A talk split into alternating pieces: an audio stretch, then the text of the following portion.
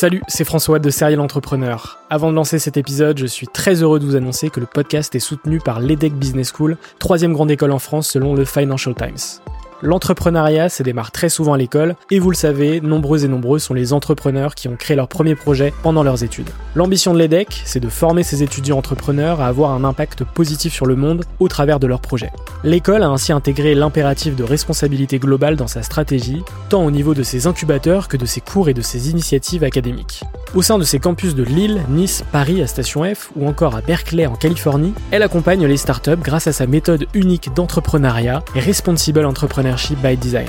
Une approche innovante permettant d'intégrer les enjeux économiques, sociétaux et environnementaux au cœur de leur modèle de développement et ce, dès leur création. L'objectif de l'EDEC, faire émerger un nouveau modèle de startup adaptable à tout projet qui intègre pleinement les enjeux de responsabilité. Chaque année, ce sont ainsi plus de 70 nouvelles startups qui intègrent ces incubateurs. Si vous souhaitez en savoir plus, n'hésitez pas à vous rendre sur www.edec.edu.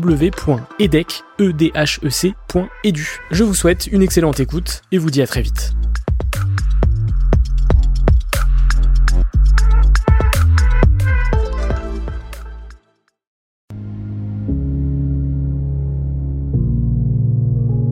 C'est un conseil que je donne à tous ceux qui écoutent le podcast, c'est pas se laisser décourager, tu vois, par euh, une porte qui se ferme justement. Parce que malheureusement, il y en a beaucoup qui s'arrêtent à la première porte, tu vois. Si t'as un plan B, c'est que t'avais pas de plan A à la base. Il me dit, ok, euh, laisse-moi voir avec Kanye et je te rappelle. Et là, il y a trois jours qui se passent où je me dis, merde. Là, ça a été des choix qui ont été difficiles, mais j'avais un truc en tête et je disais à ma femme, s'il te plaît, vas-y, juste tiens, parce que si ça passe, je te laisse souffler, tu pourras être à la cool, tu vois. J'ai fait une tournée avec Kanye West, mon nom il commence à tourner. Ouais, cool.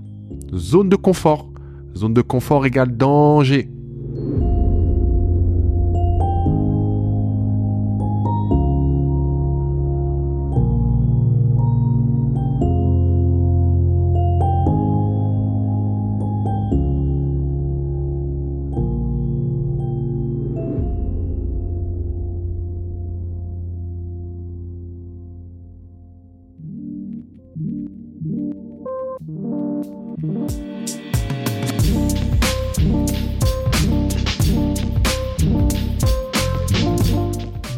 Sur Serial Entrepreneur. Je suis François Allais, fondateur du podcast, et depuis 2017, je pars à la rencontre d'entrepreneurs remarquables.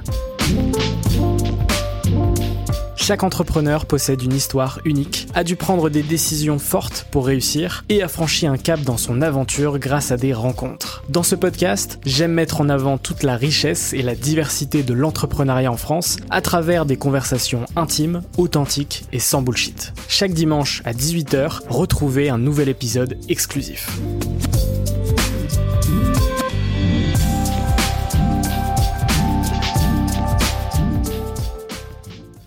Très heureux de t'accueillir dans le podcast, euh, Serial Entrepreneur. Heureux d'y participer. Toi, tu es, coach sportif. Tu as un parcours assez impressionnant. Tu as, je pense, euh, beaucoup de choses à dire dans ce podcast. J'espère. Euh... Que ça va intéresser.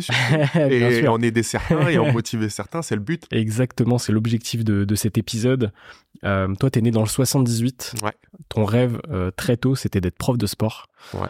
Comme je dis à chaque fois, juste prof de sport à la base. Exactement. Même si prof de sport, c'est un métier euh, très noble et, euh, ah ouais, ouais. et, très cool. Mais mon rêve, hein, exactement. C'était juste être prof de sport. Est-ce que tu peux me, me raconter un peu l'environnement dans lequel tu as grandi?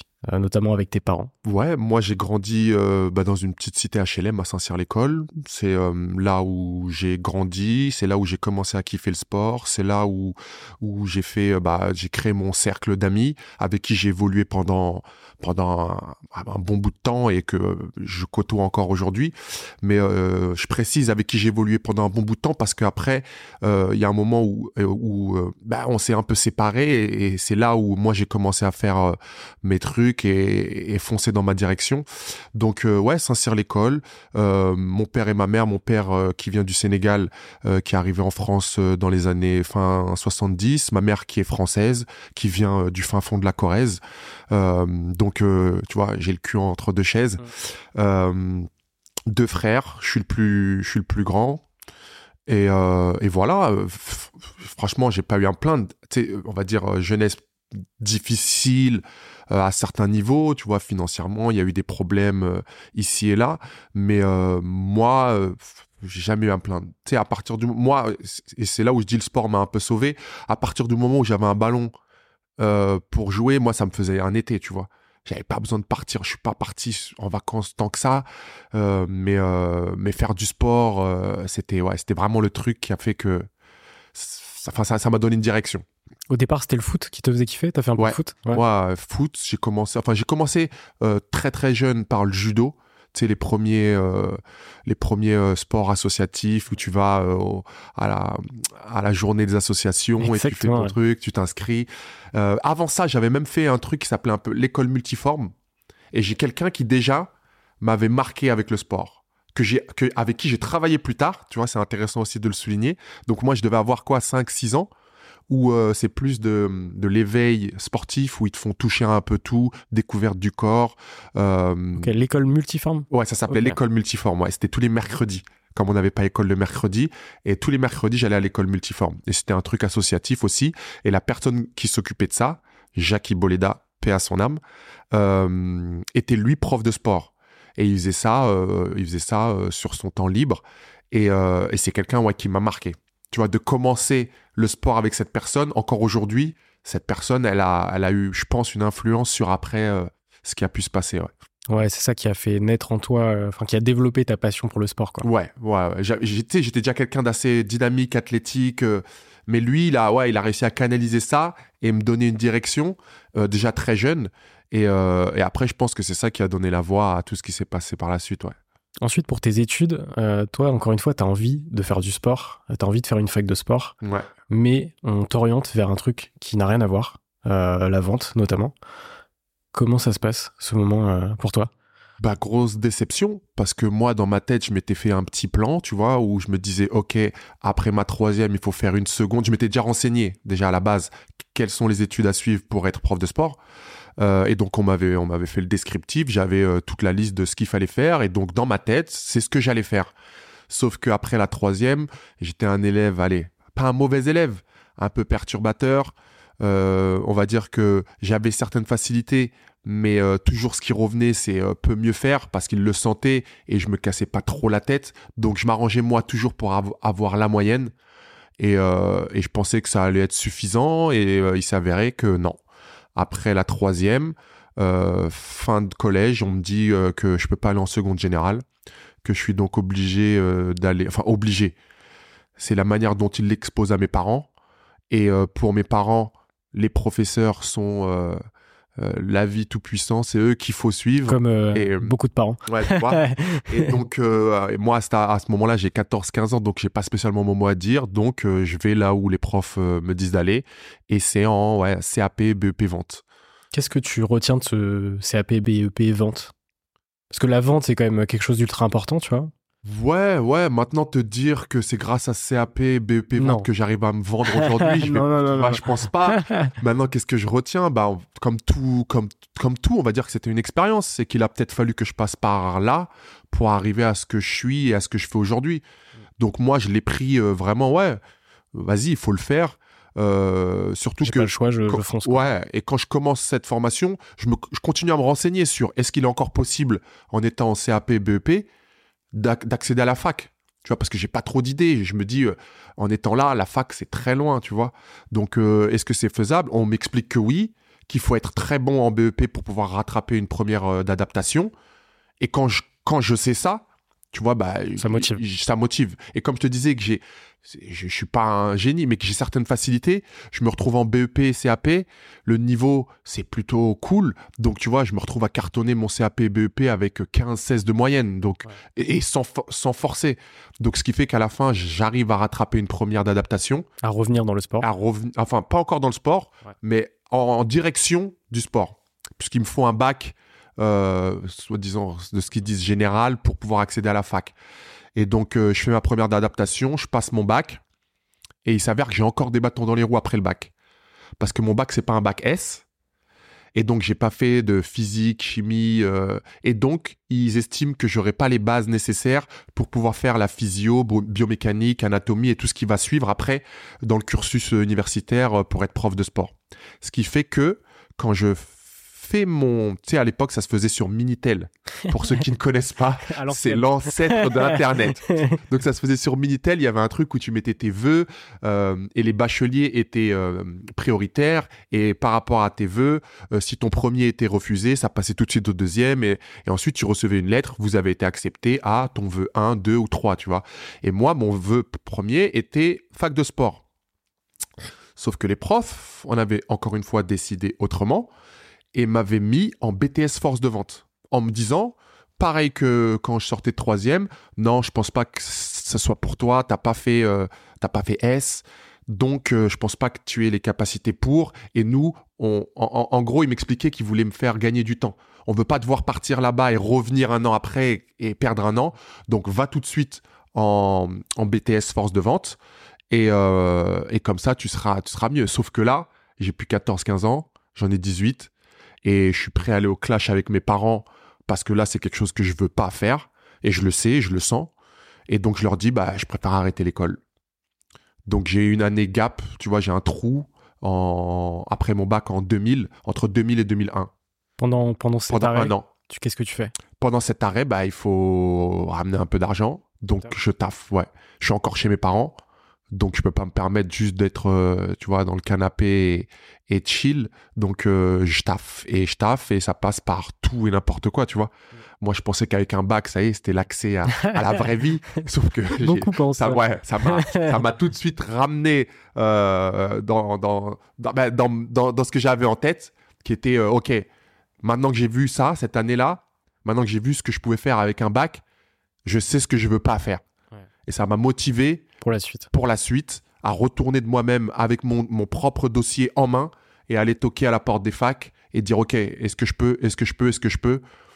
Et, euh, et, et j'ai eu une place euh, à la fac d'Orsay et donc j'ai commencé mon STAPS après euh, après avoir travaillé moi je- je- j'en ai pas parlé mais j'ai fait déménageur j'ai fait euh, préparateur de commandes à la Cernam à Trappes Toujours des jobs fait, euh, euh, physiques quand même. Ouais, ouais, ouais, ah, on essaie de garder un minimum la forme, tu vois. J'ai fait, euh, tu vois, j'ai passé mon BAFA pendant cette période-là. J'ai travaillé avec euh, tout ce qui était périscolaire au niveau des enfants, tu sais, les accueils à l'école avant, avant l'école, la cantine euh, et l'étude après. J'ai fait, euh, je faisais tout ce qui venait, quoi, tu vois, pour essayer de, de, de gagner un minimum d'argent. Et, euh, et pendant cette période-là, il y a aussi quelque chose qui, qui m'a aidé et qui m'a donné un peu d'élan pour euh, ce qui allait arriver après avec la fac, c'est que je faisais du taekwondo à haut niveau. Je tapais euh, à, à un très bon niveau même, puisque j'étais au Pôle France euh, à, Oui, à l'INSEP, ouais, donc c'était cool, ouais. et, et mon club voulait que je passe le brevet d'État pour après enseigner dans le club en tant que prof. Et à l'époque, le brevet d'État, ça se passait avec un tronc commun que tu passais, qui était commun à tous les sports, et ensuite tu passais un spécifique à ton sport. Et eux, euh, ils m'ont payé la moitié de mon tronc commun. Et j'ai aussi trouvé une association qui m'a payé l'autre moitié. Moi, j'ai eu quelque chose comme 1000 francs à l'époque. La, formation, elle devait coûter 7000 francs, je crois, ce qui fait quelque chose comme 1000, euros- un peu 1100 euros. Mais ce qui était beaucoup d'argent pour moi à l'époque. Je travaillais pas, enfin, je travaillais, mais je gagnais euh, un peu à droite et à gauche.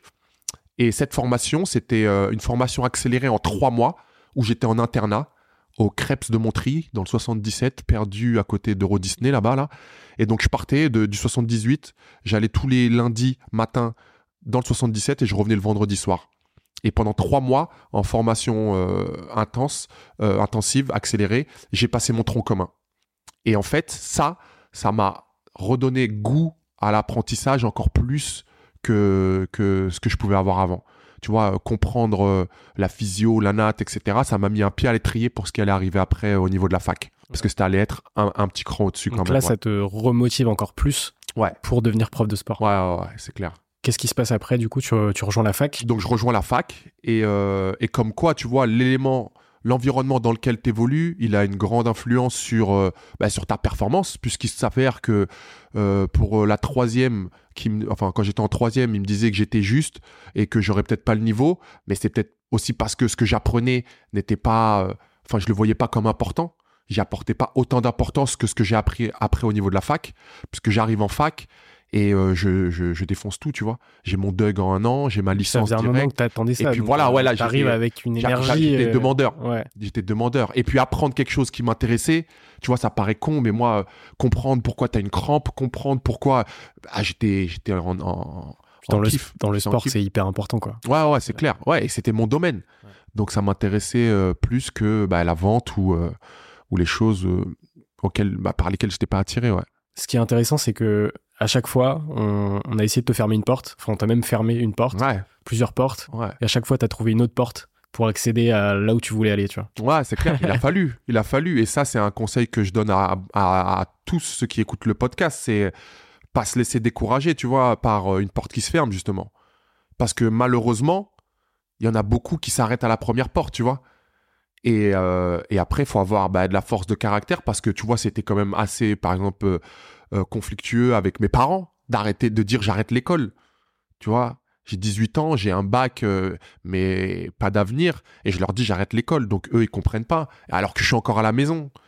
Tu vois, donc, euh, donc ouais, il a fallu faire des choix. Et je pense que maintenant, si j'en parle avec mes parents, ils vont me dire bah, tu vois, bien joué. on savait pas, on n'était pas sûr, on, on t'a fait confiance. Et ça aussi, c'est important, la confiance avec les gens qui t'entourent.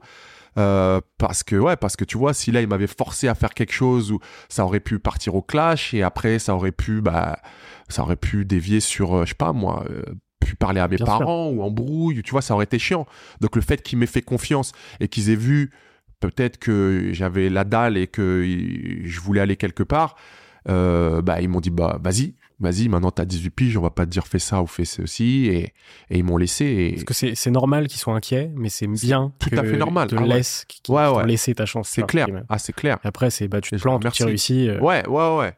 Et au moins, et au moins, j'aurais, tu vois, moi j'avais le truc de, je veux pas avoir de regrets. Parce que tu vois, je crois que c'est ce qui fait le plus mal, de se dire une fois que t'as essayé ou pas essayé plutôt, que tu t'es menti à toi-même en, en trichant et en, de te dire si j'avais, euh, si c'était à refaire, etc. Et ça, ça, ça, quand ça, quand ça, quand ça te prend, ça te suit, euh, ça te suit longtemps. Ça te suit Je longtemps. pense que c'est une des plus grandes peurs, euh, justement, de d'arriver à la fin de ta vie et de Et d'avoir des regrets. Ah ouais. Ah ouais, ouais, ouais. Non, que non, non. si t'as à chaque fois essayé, tu, tu- au moins Toi, tu en auras moins. laissé, voilà et c'est un peu ma mentale aussi au niveau du sport tu vois c'est un peu comment j'appréhende le, le truc avec ma clientèle laissez tout ce que vous avez là là tu vois on veut atteindre un objectif triche pas parce que la seule personne envers qui tu vas tricher ça va être toi. Moi je peux être là et dire je m'en fous à la limite tu vois. Tu viens me voir pour avoir un corps euh, ou pour avoir atteindre un objectif. Tu veux pas te donner bah moi je m'en fous. Je m'en fous pas mais c'est le, discours que je pourrais avoir. Donc si tu triches, vraiment la seule personne envers qui tu vas tricher, c'est toi. Et si, je te dis, c'est le, prix du regret est beaucoup plus important que celui du travail à fournir euh, quand t'es euh, quand t'es face euh, à, à à ce que tu dois faire. exactement. Donc euh, regrettez pas, allez-y quoi. Et pour revenir à ton parcours, après cette fac, qu'est-ce que tu fais? Après la fac, donc j'ai mon diplôme en trois ans. Euh, et tout de suite après, je commence à rentrer dans le monde du travail et je rentre dans une boîte qui s'appelle Europe Événements. Ouais, d'événementiel. ouais. d'événementiel, euh, mais d'événementiel très spécifiques. Tu vois, ils créé des, des événements ouais, à caractère sportif pour, euh, pour les entreprises, euh, les gros groupes principalement, où très souvent, tu as des euh, départements dans ces groupes-là qui travaillent ensemble, mais qui se sont jamais vus. Ils s'envoient des mails, ils se téléphonent, et, mais ils se connaissent pas vraiment. Et euh, le but de ces, euh, de ces événements, c'était de faire de rencontrer ces services dans les entreprises. Donc c'était des fois sur un week-end où ils louaient des châteaux formes, c'est tu vois des châteaux qui sont Ah oui. en périphérie de Paris, où ils ont tout Ouais. à dispo, ils sont à la cool, et nous on intervenait donc sous forme de, de challenge sportif, mais euh, ça, ça pouvait s'apparenter à du team building. C'était quelque chose où euh, le but c'était de resserrer le lien entre les équipes pour être plus performant après et, et se connaître. Donc ça, ça a été, euh, ça a été intéressant puisque j'ai commencé là-bas en tant que juste animateur où j'intervenais euh, avec euh, un chef d'équipe qui m'emmenait sur les événements et moi il me il me donnait un événement enfin un exercice ou une partie de l'événement à gérer et voilà et au fur et à mesure j'ai gravi les, échelons jusqu'à euh, moi partir avec des équipes sur les événements et ça ça s'est fait à l'échelle sur l'échelle d'un an et à la fin, tu vois, euh, je commençais à avoir de plus en plus de responsabilités, j'avais de plus en plus de personnes à gérer, les événements qu'ils me donnaient étaient de plus en plus gros. Donc je me suis permis d'aller voir le boss et de lui dire, t'as vu là, ça fait un an, t'as vu comment je travaille, puisque tu m'as fait gravir les échelons, je pense que tu es plutôt satisfait. Les retours sont bons, donc est-ce que je peux avoir un petit truc en plus, tu vois, un petit. Et, euh, ouais, et là, il m'a dit non, sous prétexte que j'avais pas l'anglais. Et donc, qu'il pouvait pas me confier les groupes anglo-saxons et donc m'augmenter. Et euh, ça, ça, ça il n'avait pas l'intérêt. Et donc, je lui ai dit, bah, je me casse. Tu vois, et, et, cette, cette, cette, porte, encore une fois, une porte qui se ferme par rapport à l'anglais. Je me suis dit bah, que je vais aller l'ouvrir ailleurs. Et cet ailleurs, ça a été euh, en Australie. en Australie. Ouais. ouais. Tu, tu, vas en Australie en te disant euh, j'ai envie de partir le plus loin possible de chez moi. Ouais. Et, et, et, ça, c'est, je trouve ça, je trouve ça encore ouf de se dire, euh, bah, je vais vraiment sortir de ma zone de confort ouais. pour ne pas me laisser le choix de parler l'anglais parfaitement. Ouais.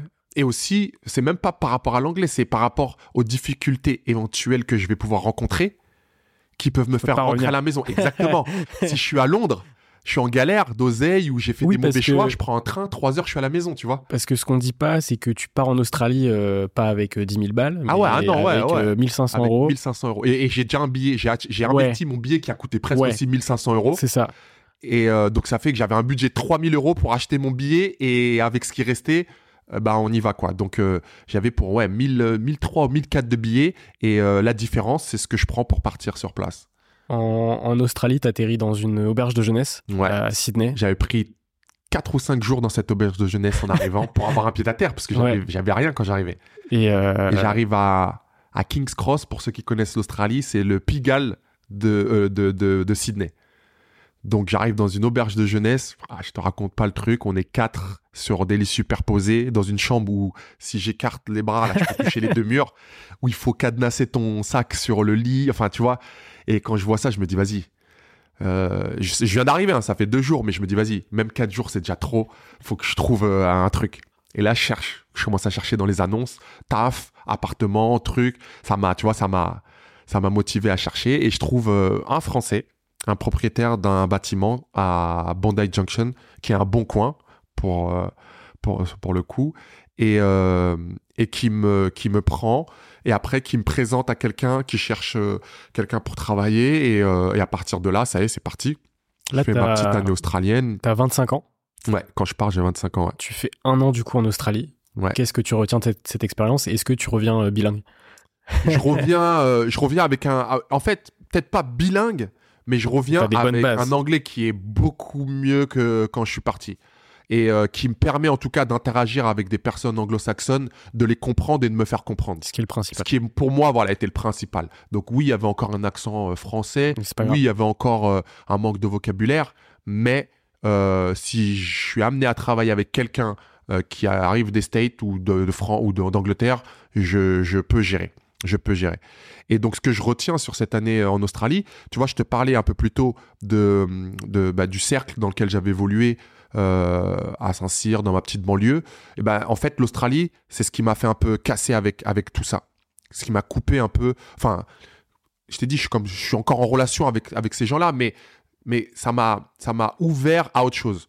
Parce que tu vois, quand tu viens d'une banlieue, dans, un quartier, tu as tendance à toujours rester avec tes potes, à bouger avec tes potes, tu vas en vacances avec tes potes, c'est très quartier justement, et t'as pas trop d'ouverture sur ce qui se passe euh, ailleurs. Et euh, là, cette année en Australie, donc le challenge d'aller si loin, c'était aussi pour couper et voir si en partant de zéro là-bas, ben, je peux me refaire un petit cocon, me refaire une petite bulle et, et connaître des gens et m'ouvrir. Et, et, c'est ça que ça m'a, que ça m'a, que ça m'a permis de faire. C'est d'avoir une vue sur le monde et plus juste sur mon quartier, tu vois.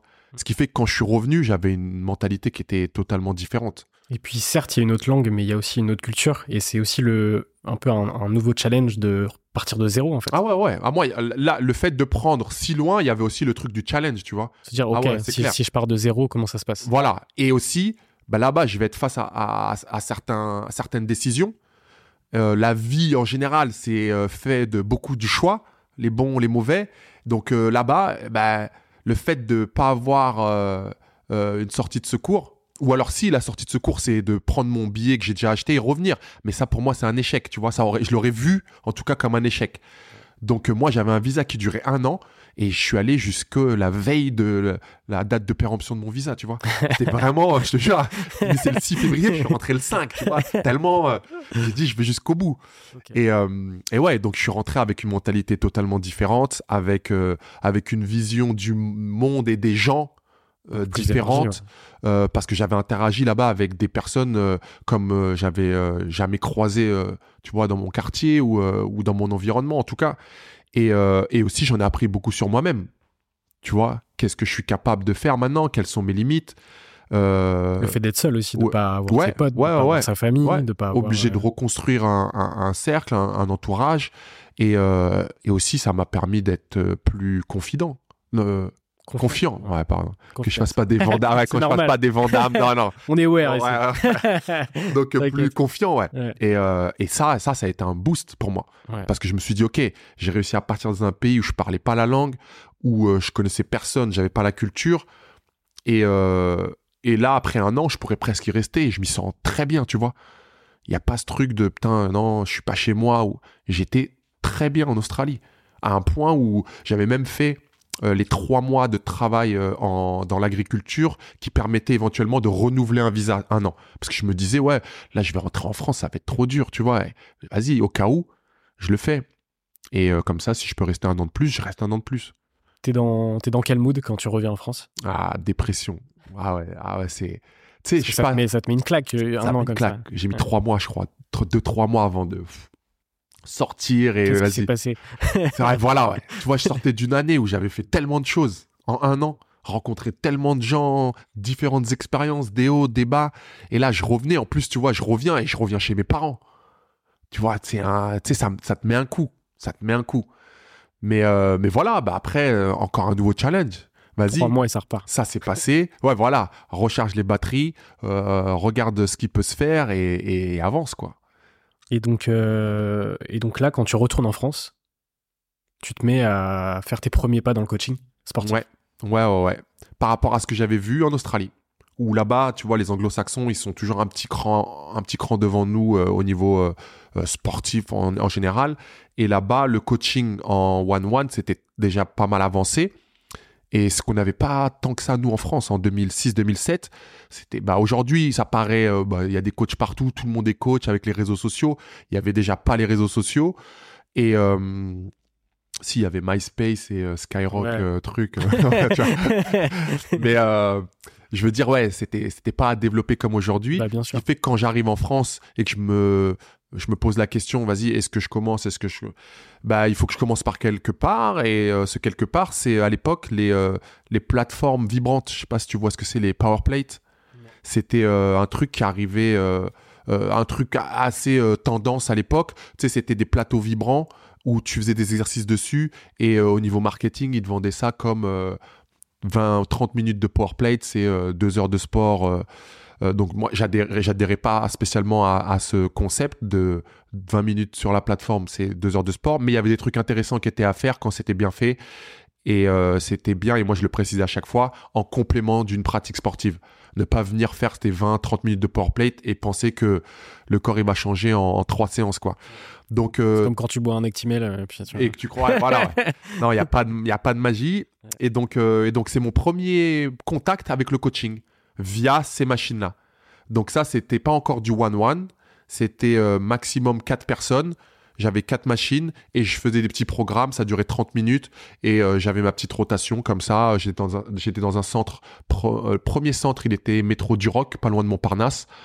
Et ensuite, et ensuite j'ai bien tourné là-bas et mon nom a circulé. Après, les centres PowerPlate, ils ont ouvert un peu partout dans Paris. Ça s'est développé. Ça s'est développé et donc il y avait euh, une petite communauté PowerPlate et quand tu travaillais bien et que tu étais bon, ton nom il tournait dans les centres PowerPlate.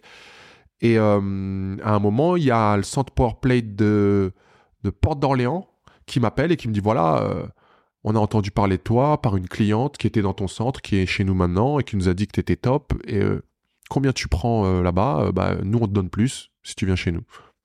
Bah ouais, vas-y, cool. Et euh, je me retrouve à bouger comme ça, d'un centre à un autre. Ensuite, ça se passe encore une fois. J'ai entendu parler de toi. Euh, comment ça se passe euh, dans ton centre? Plutôt bien? Ouais, combien tu prends? Bah nous on te propose plus. Et donc euh, j'ai gravi mes petits échelons comme ça. Sauf qu'à un moment, tu vois, je fais ça, je rentre d'Australie en 2007. je fais ça jusqu'en 2000, je fais ça deux ans. Mais t'as as rapidement fait le tour, tu vois. Et, et après, j'ai toujours en tête, moi, de faire mon coaching perso. Et donc, en parallèle de ça, je commence à dire aux gens, bah, vas-y, moi, je fais du coaching en parallèle de la PowerPlate. Si vous voulez faire des séances, euh, vous me dites. Et je commence à me faire, bah voilà, ma petite clientèle, euh, tranquille. Très souvent, c'est euh, dans un périmètre assez restreint autour des centres PowerPlate. Tu vois, je suis pas encore dans Paris. Là, mon PowerPlate, il était à Porte d'Orléans. Bah, c'était Montrouge, Châtillon. Tu vois, j'avais ma petite clientèle là. Et ensuite, j'ai une, une, une amie avec qui j'ai fait ma licence, Staps, qui, elle, est manager à l'usine à l'époque. L'usine qui est qui est euh, une salle euh, top dans Paris, dans une, salle top parisienne, tu vois, où euh, le monde de la finance, de la mode, du cinéma, enfin pas mal de, de, de, personnes s'y croisent. Et, et, elle me dit, tiens, bah vas-y si tu veux, la postule parce qu'ils recherchent des coachs. Donc j'y vais, je pose ma candidature, je fais mon entretien avec le responsable des coachs et je suis pris. Et à ce moment-là, bah déjà, c'est, tu vois, une porte qui s'ouvre sur le coaching pur. Puisque là-bas, maintenant, j'ai un client face à moi et on est en séance tous les deux. Et, euh, et là, euh, tu vois, j'étais en CDI euh, à la PowerPlate. Et là, il fallait que je crée, c'était le début de l'auto-entrepreneuriat. Donc, j'ai créé un statut d'auto-entrepreneur pour aller faire mes coachings. Et j'ai coupé de moitié mon CDI. Donc, j'étais en mi-temps au niveau du, de la power plate. Donc je me disais, je garde toujours cette sécurité du CDI à mi-temps au cas où. Tu vois, ça aussi, c'est très français de toujours garder un filet de secours et de se dire, tu vois, un plan B.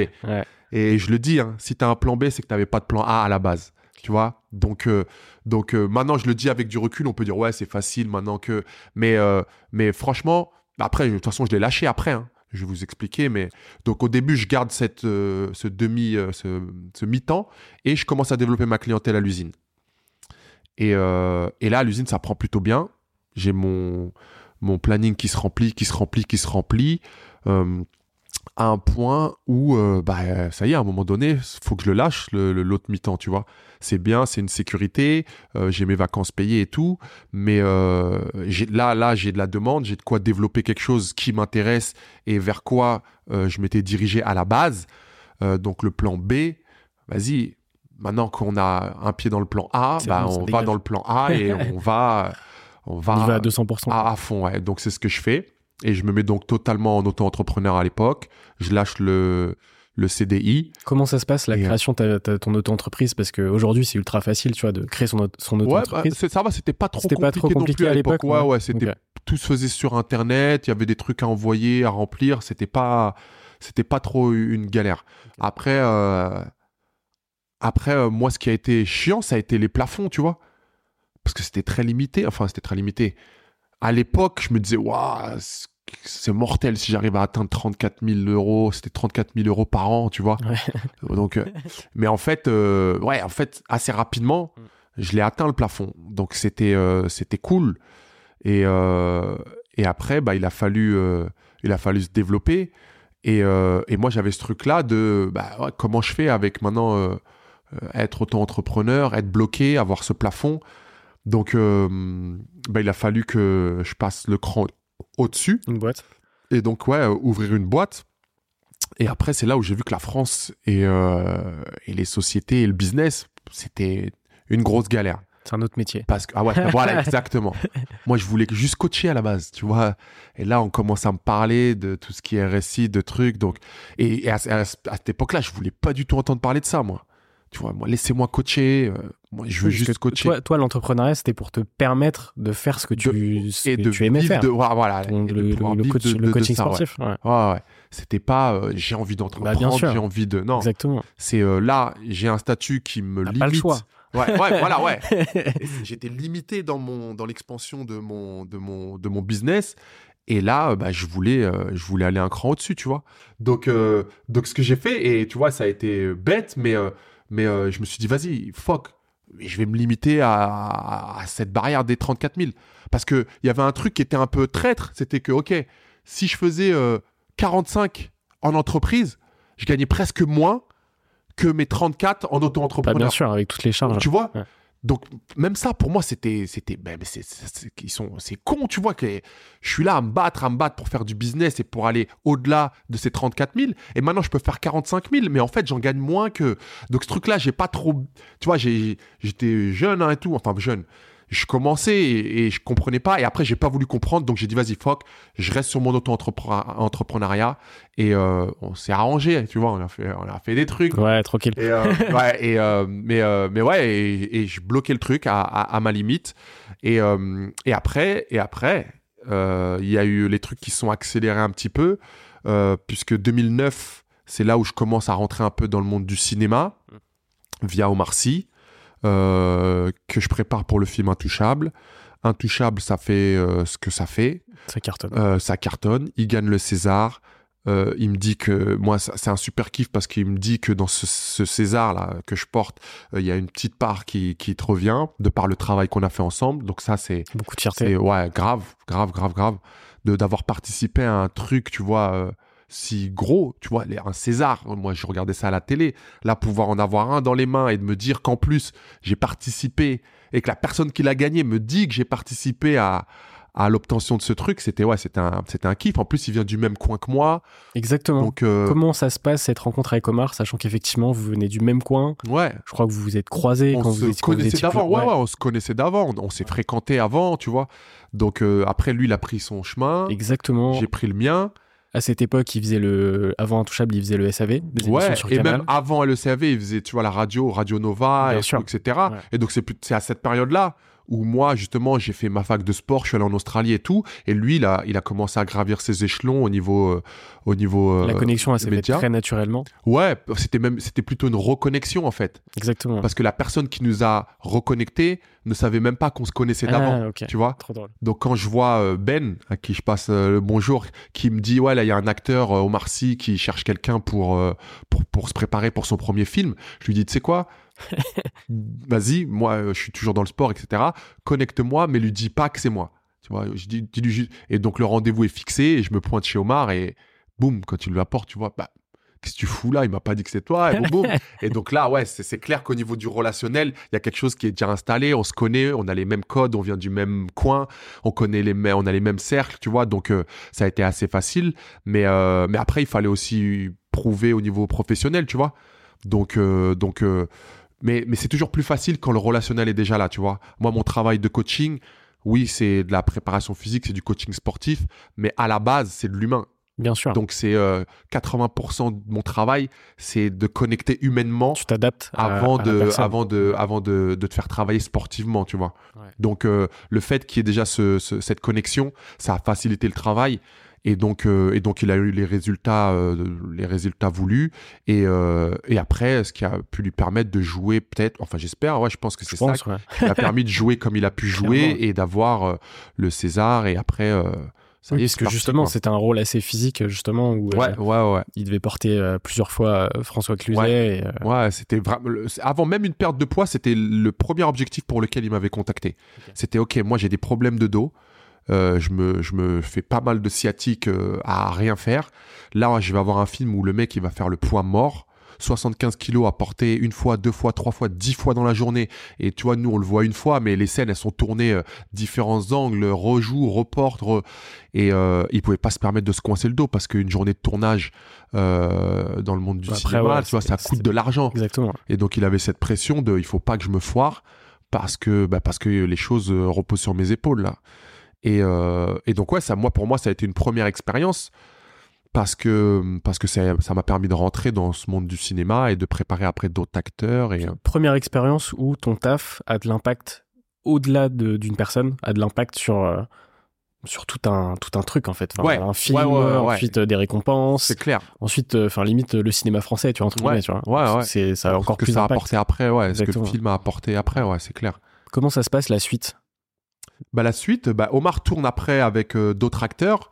Euh, en l'occurrence, c'était euh, un film qui s'appelait Les Seigneurs, où il jouait au foot. Et là, je lui avais fait une prépa typique foot, tu vois.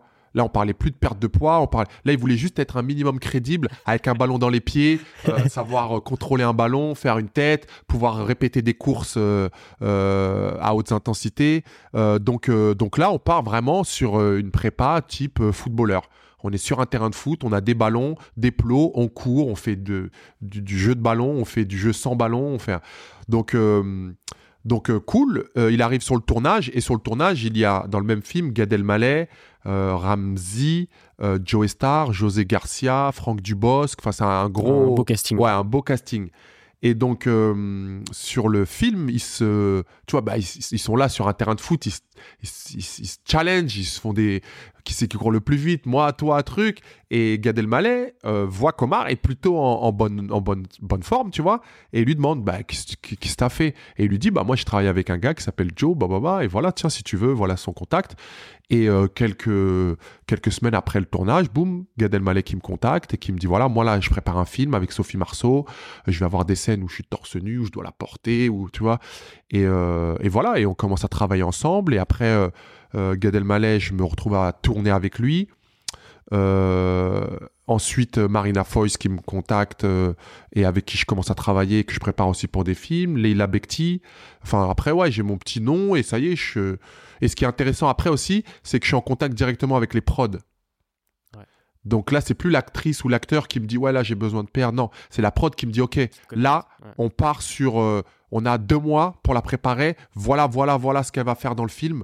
Voilà ce que nous on a besoin. On va avoir un plan où elle va devoir faire cinq pompes euh, en plan séquence ou euh, large où on on peut pas faire de triche. Donc elle a besoin de faire cinq pompes, vraies pompes. Et voilà, donc moi, ça me donne des directives assez précises. Et, euh, et au niveau de mon travail, moi, ça, ça devient. Bah, c'est un petit challenge en plus, tu vois. Ça devient plus intéressant parce que voilà, l'objectif, il est palpable. Je le vois euh, de jour en jour et j'ai une deadline. Donc ça aussi, ça te rajoute une petite pression parce que si le jour du tournage, elle peut pas faire ses cinq pompes, bah eux, ils vont être obligés de tricher et ils ont peut-être pas les angles de caméra prévus. Euh, donc ça, tu sais, encore une fois, ça, ça nécessite beaucoup de changements et sur des tournages comme ça, on sait que bah, du temps, c'est de l'argent, tu vois. Donc euh, ouais, intéressant, intéressant, nouveau challenge, nouveau monde que je découvre au fur et à mesure, mais intéressant pour moi. T'es dans quel état d'esprit à ce moment-là euh, Si tu si tu remontes un peu dans le temps et tu dis putain euh, au départ, euh, c'était pas forcément prévu. Et là, tu, tu commences à. Bah, là, pour moi. À monter euh, de, les échelons. Pour moi, tu vois, c'est déjà du bonus. Parce que, tu vois, si tu te souviens, j'ai commencé le podcast en te disant moi, mon objectif, c'était juste d'être prof de sport. Prof de sport. Donc là, là, je travaille dans le milieu du sport. Déjà, je suis content pour moi. C'est être privilégié que de travailler dans, dans le monde que tu as choisi. Mm. Tu vois et là, j'évolue avec des personnalités qui sont dans le monde du cinéma. Je suis dans une des plus belles salles parisiennes. Tu vois, donc là, tout ce qui se passe maintenant, c'est je prends, c'est du bonus et je kiffe. Et je kiffe. Je le fais à fond avec euh, la même intensité que, que, que quand j'ai commencé. Et, euh, et ouais, et, je prends le truc comme ça vient. Sans me dire euh, qu'est-ce qui vient après, tu vois? C'est vraiment je prends, je fais à fond, je donne ce que j'ai à donner. Comme je disais tout à l'heure, pour pas regretter. Et, euh, et voilà, et on verra ce qui se passera par la suite. Et quelques temps après, tu as ton premier client américain, ouais. Euh, quelqu'un qui est dans l'art. Ouais. Euh, est-ce que tu peux me raconter ce, ce premier client américain? Bah, Steve Gutman, ouais. que je salue et que je remercie encore et que avec qui je suis encore en contact aujourd'hui, tu vois, qui, qui est quelqu'un que je rencontre pendant que je suis en train de faire une séance, en fait. Comme quoi, tu vois, se donner à fond et pas tricher quand tu travailles et quand tu es dans ton, dans ton taf, eh ben, ça peut payer. Parce que là, c'est quelque chose, euh, bah, peut-être que si j'avais pas pris le temps, t'imagines, hein, ça a duré quelques secondes, mais si j'avais pas pris le temps de faire cet effort-là de quelques secondes, si ça se trouve, tout ce qui s'est passé après, là, ça n'arrive pas. Parce qu'en fait, Steve Gutman, moi, je suis en train de faire un stretch à une cliente. À l'usine. Et Steve Gutman, lui, il vient à l'usine. Et donc, il est, il est dans la salle où je suis en train de stretcher et je le vois dans le miroir, dans le reflet du miroir, en train de faire un exercice, tu vois, qui est pas au niveau de l'exécution. Il peut se faire mal au dos, mais très, très sérieusement. Donc, je dis à ma cliente, je dis attends, désolé, je suis obligé de lui dire là, je veux pas qu'il se fasse mal avec moi dans la pièce, tu vois. C'est même au niveau éthique et au niveau Ouais, professionnel, c'est- vas-y, il y a quelqu'un qui peut se blesser, même si c'est pas ton client, tu y vas et tu lui expliques. Et c'est ce que je fais. Je prends quelques secondes sur le stretch de ma cliente que je suis en train de stretcher pour lui dire monsieur euh, faites plutôt comme ça parce que là vous allez vous faire mal au dos et tu vois c'est un homme un homme d'un certain âge il a à l'époque il doit avoir peut-être 60 ans déjà tu vois donc euh, donc quand je vois je veux surtout pas qu'il se, pète le dos je vais le voir et je lui explique et là il me dit je parle pas français truc j'ai été en Australie un an je pense que je peu peux australien. gérer ouais, tu vois je pense que je peux gérer Euh, donc voilà ben, je lui parle en anglais et je lui explique et, euh, et voilà. Et pour moi, l'histoire, voilà, j'ai conseillé un- une personne et l'histoire, elle s'arrête là, tu vois. Je repars dans mon stretch, je finis ma séance et, euh, et, vo- et je finis ma journée et je rentre chez moi. Mm, Journée normale. Journée normale. Et le lendemain, j'arrive et sur mon planning, il y a marqué Steve Gutman. Et je dis à la, la, la, fille qui prend les, les, séances, et je dis, c'est qui ça? Je ne le connais pas. Elle me dit, bah, c'est un monsieur qui est descendu hier après quand tu as fini et qui a demandé euh, le nom du coach qui était en train de coacher, donc c'était toi, et il a dit, je voudrais une séance avec lui. Et donc, ah, je dis, ok. Donc, quand je le vois arriver, effectivement, je le reconnais de la veille, et il me dit, ouais, bah, euh, merci pour hier, et là, j'aimerais bien faire une séance avec vous, j'ai vu comment vous coachiez, j'aime bien votre énergie, euh, donc j'ai pris une séance avec vous. Et je commence à le coacher. Et à partir de là, tu vois, il y a un truc qui se crée. Il aime bien ma manière de coacher. Lui, c'est quelqu'un qui est euh, habitué de, ce service de coaching aux États-Unis. Et le fait, moi, qu'il vienne en France et qu'il apprécie ma manière de travailler, déjà à l'époque, je me dis, putain, tu vois, pour moi, le- les States, c'est le top du top en coaching. Donc si lui, il vient et qu'il me dit qu'il a l'habitude de, de se faire coacher, tu vois, lui, il est entre New York, Miami, euh, il, a, il, a, il a beaucoup d'argent, il connaît ce milieu. Donc je me dis, ouais, bah cool. Si lui, il apprécie, c'est qu'il y a peut-être un, un truc, tu vois, de particulier, de spécial. Et, euh, et au fur et à mesure, bah, on crée un, certain lien. À, à chaque fois qu'il vient sur Paris, Joe, j'arrive sur Paris trois semaines, il me book de séances. Ensuite, euh, je rencontre sa femme, qui elle aussi est sportive. Et à un moment donné, il me dit, bah, ma femme, elle aime pas trop les salles. Est-ce que tu peux venir chez moi pour me coacher? Et je vais chez lui et chez lui, il me dit, est-ce qu'on peut filmer la séance? Parce qu'on aimerait bien quand on arrive, quand on retourne à, Miami, bah, se refaire les séances que tu nous fais parce que euh, on aime bien quoi. Putain, je me dis ouais, bah cool, tu vois. Et, euh, et ça dure, ça dure. Tu vois, lui, je le rencontre peut-être en 2010 quand je suis à l'usine et euh, en 2012, donc ça dure deux ans. Et en 2012, il me montre une photo de lui et euh, de l'artiste Kanye West et qui sont euh, bras dessus, bras dessous, comme ça, avec presque un sourire. Donc, si tu vois Kanye West avec un sourire, tu te dis que peut-être c'est plus qu'une photo de fan. Donc, tu vois, et ils sont tous les deux comme ça en train de faire un doigt, tu vois. Donc là, tu te dis, ouais, bon, non, bah, il y a un truc, ils se connaissent, tu vois. Et donc, je lui demande, ouais, tu le connais? Il me dit, ouais, ouais, justement, euh, je voulais t'en parler. Là, il arrive à Paris euh, au, mois de, au mois de décembre, là. Euh, C'était décembre 2013. Donc, euh, est-ce que tu te sens capable de gérer un mec comme Kanye West? Bah moi je me dis vas-y hein. Tu vois, moi depuis que je suis rentré d'Australie, j'ai eu l'anglais, j'ai euh, ma petite euh, ma petite expérience maintenant au niveau du coaching. J'ai Ouais. coaché euh, des ouais, des personnes euh, célébrités au niveau français, tu vois, mais c'est quand même quelque chose qui me permet d'entrevoir ce qui va pouvoir se passer avec les Américains, même si c'est, je me dis dans ma tête, c'est- un autre, un autre monde, tu vois. Mais bon, vas-y, tous les feux sont au vert, tu vois. Et, c'est, et ça, à ce moment-là, et c'est aussi un des moments où je dis à chaque fois, hein, tu vois, les Américains, ils, di- ils disent euh, euh, Don't get ready, be ready. Ne te prépare pas, sois prêt. Parce que ce truc-là, si j'avais pas pris le temps et pris mes cojones pour aller en Australie, si j'avais pas euh, défoncé quelques portes pour aller coacher ici et là, tu vois, et, euh, et ben quand cette occasion elle se présente, elle peut me pas passer sous le nez, tu vois. Ouais. Et encore une fois, tout ce que je suis en train de te raconter et tout ce qui va se passer après, ça se trouve, je le regarde moi à la télé en me disant, waouh, le mec, il est trop loin. tu vois ce que je veux dire? Mais et ça se joue vraiment à des petits détails. Donc, euh, donc à ce moment-là, bah, ma réponse, elle est, elle est, elle est, bah, ouais, ouais, je me sens capable de gérer un mec comme ça. Et là, euh, comme un Américain, il prend son iPhone, il envoie mon numéro, il me dit, c'est bon, j'ai envoyé tes coordonnées et tout. C'est carré. C'est carré. Mais c'est tellement carré que pour moi, avec mon petit truc, tu sais, ma mentalité de français, je me dis, mais non, qu'est-ce qu'il me raconte? C'est trop, tu vois. Il peut pas envoyer mes coordonnées à Kanye West. Là, comme ça, on était à Invalide sur un trottoir et il a pris son téléphone. Et je me dis, vas-y, il veut me faire kiffer. Et même si l'autre, il l'a reçu, Oui. il va lire. Par politesse, il va dire merci, je l'appellerai. Et voilà, tu vois. Mais après, euh, ce qui est bien avec les Américains, c'est que quand ils te mettent en connexion, très souvent, voilà, ouais, Ouais. c'est que c'est que il y a quelque chose à faire.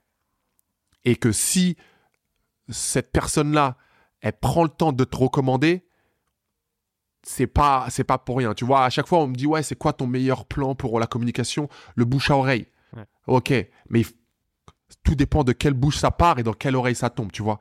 Et là, en l'occurrence, cette bouche-là, quand elle parle, elle est écoutée. Il y a des actions derrière. Ouais, voilà, ouais. Et les gens qui, qui, qui, qui, qui ont des mots de cette bouche-là, eh ben, ils ne prennent pas euh, juste comme ça euh, pour faire plaisir. Ils, ils savent que bah, il y, a, y a de quoi faire et c'est ce qui s'est passé puisque quelques semaines plus tard, mon Tu, tu téléphone, un appel? qui à l'époque, bah, je vais pas faire le mec, ouais, j'avais des numéros américains, j'avais aucun numéro américain dans mon répertoire. Et là, je vois un numéro américain qui s'affiche. Et, euh, et ouais, et là, dans ma tête, tu vois, je fais le récap et je me dis, ok, ça peut être que ça. Et je suis tellement en panique de me foirer au niveau de mon anglais parce que tu vois, je reviens d'Australie en 2007, on est en 2013. Entre temps, j'ai pas pratiqué de fou, donc j'ai pas les mêmes réflexes, j'ai pas la, la même euh, la même euh, Aisance, réactivité et aisance, ouais. Donc je, donc je réponds même pas hein, sur le coup en fait. Tellement je suis en panique, tu vois. je réponds même pas. Je me dis non non, je vais, je vais me déchirer. Ils vont dire ouais c'est qui ton mec que tu t'as envoyé, c'est un rigolo, il parle même pas. Donc je, je réponds pas et je laisse le- la personne laisser un message et après j'écoute le message et là j'entends ouais. euh, c'est euh, le manager de, de Kanye West, bah, bah, bah, on arrive à Paris dans telle date, on nous a parlé de toi, est-ce que tu es dispo pour une séance? Et ben, et, euh, et là, bah, après, je travaille mon petit speech, je rappelle et euh, je mets en place le rendez-vous et, euh, et c'est parti. Tu t'es noté ce que t'a- t'allais dire ou pas? Ou après, tu vois, je, me suis le répé- je me le suis répété, tu vois. Ah ouais, ouais, non, je voulais Normal. vraiment pas me déchirer. Je voulais vraiment pas passer pour euh, euh, sorry, what did you say? Euh, Non, let me see, I don't understand. Tu vois, je, je voulais, je voulais qu'ils se disent, bah c'est bon, il capte tout ce que je dis, euh, il va comprendre euh, tout ce qu'on dit et c'est bon, il y a pas, qu'il se pose même pas la question. C'est nous, on nous a parlé de toi, eh bah vas-y, on veut travailler avec toi. Et, euh, et c'est ce qui s'est passé. Je crois que sur ce premier rendez-vous, euh, il te pose un lapin. Ouais, ouais, tu ouais. peux me raconter ça Ouais, donc décembre, c'est dé- tu vois, je t'ai dit tout à l'heure, je le rencontre physiquement, officiellement en, dé- en janvier 2013, mais la première rencontre, elle était censée se faire en décembre 2012. Le 18 décembre 2012, exactement. Et je me souviens bien de cette date parce que à cette date, je devais partir en vacances en fait. Et, euh, et donc ça a même été euh, source de conflit avec ma femme puisque c'était une année où j'avais pas mal taffé, j'étais pas beaucoup à la maison. Euh, je venais d'avoir, on était en 2000, ouais, j'avais mon fils et ma fille. Et donc elle, elle, elle charbonnait pour s'occuper d'eux et travailler. Et moi, j'étais toujours sur Paris, j'habitais dans le 78. Je partais tôt le matin, je rentrais tard le soir. Tu vois, les amplitudes horaires, elles étaient dingues. Donc c'était assez physique. Et, et je lui avais dit, tu sais quoi? Viens, on prend les vacances, on va en Guadeloupe parce qu'elle elle est guadeloupéenne. On se pose à partir du 18, j'éteins mon téléphone. On Promis. est bien, promis, cool, on, on- on souffle.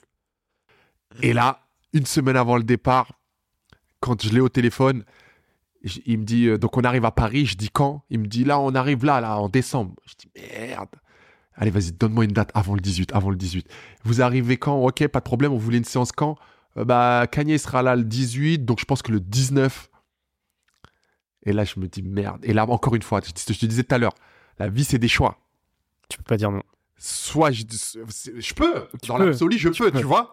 Je peux. Mais maintenant, c'est est-ce que tu es prêt à prendre ce risque-là, à t'embrouiller avec madame, à, à- à la laisser partir, elle seule, avec deux enfants en bas âge, en avion, en- enfin, tu vois, c'est, c'est, il y avait, et à l'époque, moi, je, je, je, je roulais pas sur l'or, tu vois?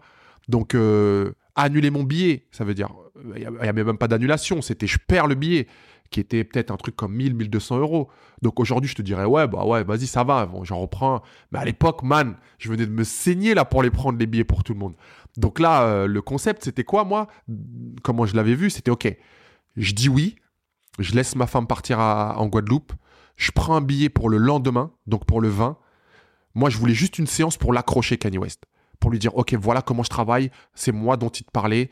Euh, là, je viens vous voir, mais j'avais négocié un truc en disant, voilà, moi j'ai un, client avec qui je dois partir dans les îles, là, euh, pour travailler. Euh, donc là, pour vous, je décale le rendez-vous, mais, mais après, je vais le rejoindre directement.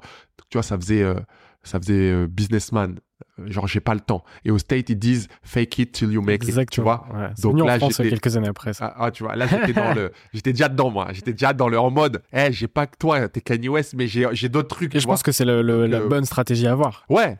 Ouais. Parce que si bah après, faut juste, euh, juste, espérer que tu vas make it, parce que si tu, si tu fais que, du, que, la partie fake, à un moment donné. Non, mais derrière, tu euh. sais que t'es là pour assurer. Ouais, voilà, ouais, voilà, ouais, ouais. Et ouais, donc ouais, c'est pareil. Quand tu le dis, faut la, faut l'assumer après. Donc, euh... Et aussi dans un mantra euh, à ce moment-là, et, depuis toujours en fait, sur le fait de ne pas avoir de regrets. Ouais, ah ouais. potentiellement, enfin, dire ah non à cette opportunité. Grave. Mais en Guadeloupe, t'aurais eu la tête ailleurs. Ah, c'est clair. même si je pars, je vais t'expliquer, même si après je l'ai eu ailleurs la tête, mais oui. encore une fois, dire non là. Et aujourd'hui, euh, je t'ai dit, je regarde la télé et je vois un coach qui a eu cette opportunité et je me dis putain le bâtard et putain, tu vois, euh, il est bien. Et aujourd'hui, bah voilà, j'ai fait, on va dire que j'ai fait les bons choix. Et donc, ce premier rendez-vous là. J'accepte. Rendez-vous le 19. J'accompagne ma femme et les enfants avec qui tirent une gueule bien sûr. Euh, embrouille, euh, vas-y, euh, je te mets dans l'avion et moi je repars. Je prends mon billet et je me saigne pour le lendemain de la séance. Donc la séance le 19, l'assistante qui me dit ouais attendez-le devant la, la, la, salle, il aime bien avec une petite bouteille d'eau, avec un truc, il arrivera avec un Porsche Panamera noir, euh, attendez, ok, je suis là, 7h30, je suis devant la salle, j'attends, bam, je suis chaud, je me dis déjà je fais mon speech, qu'est-ce que je vais faire, la séance première, etc. Je visualise le truc. ton texte. je visualise le truc. Elle est déjà, dans ma tête, elle est déjà faite, tu vois. Et là, 7h30, 8h30, 9h30, 10h, bah, je me dis merde. Euh, et, non, et je te, dis, je te dis ça, mais non, le billet d'avion, je l'ai pris pour le même jour. Je voulais faire la séance et partir l'après-midi.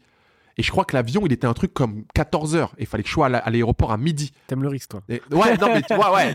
en fait, je voulais minimiser le temps euh, entre euh, l'arrivée de ma femme et mon arrivée à moi parce que plus il y avait de temps et plus c'est il la guerre, tu vois donc euh, c'était en mode t'inquiète j'arrive demain tu vois un jour après toi c'est rien et euh, c'était dingue parce que on perdait mille et quelques balles euh, je fallait ressortir l'argent enfin et, et, et donc 10h, 11h, tu vois, moi, il faut que je parte pour l'aéroport. J'ai un pote qui est taxi-moto à qui j'avais dit, hey, viens me chercher à l'usine. J'avais mes affaires, tout. C'est-à-dire, vraiment, je faisais la séance avec Kanye West et je partais pour l'aéroport.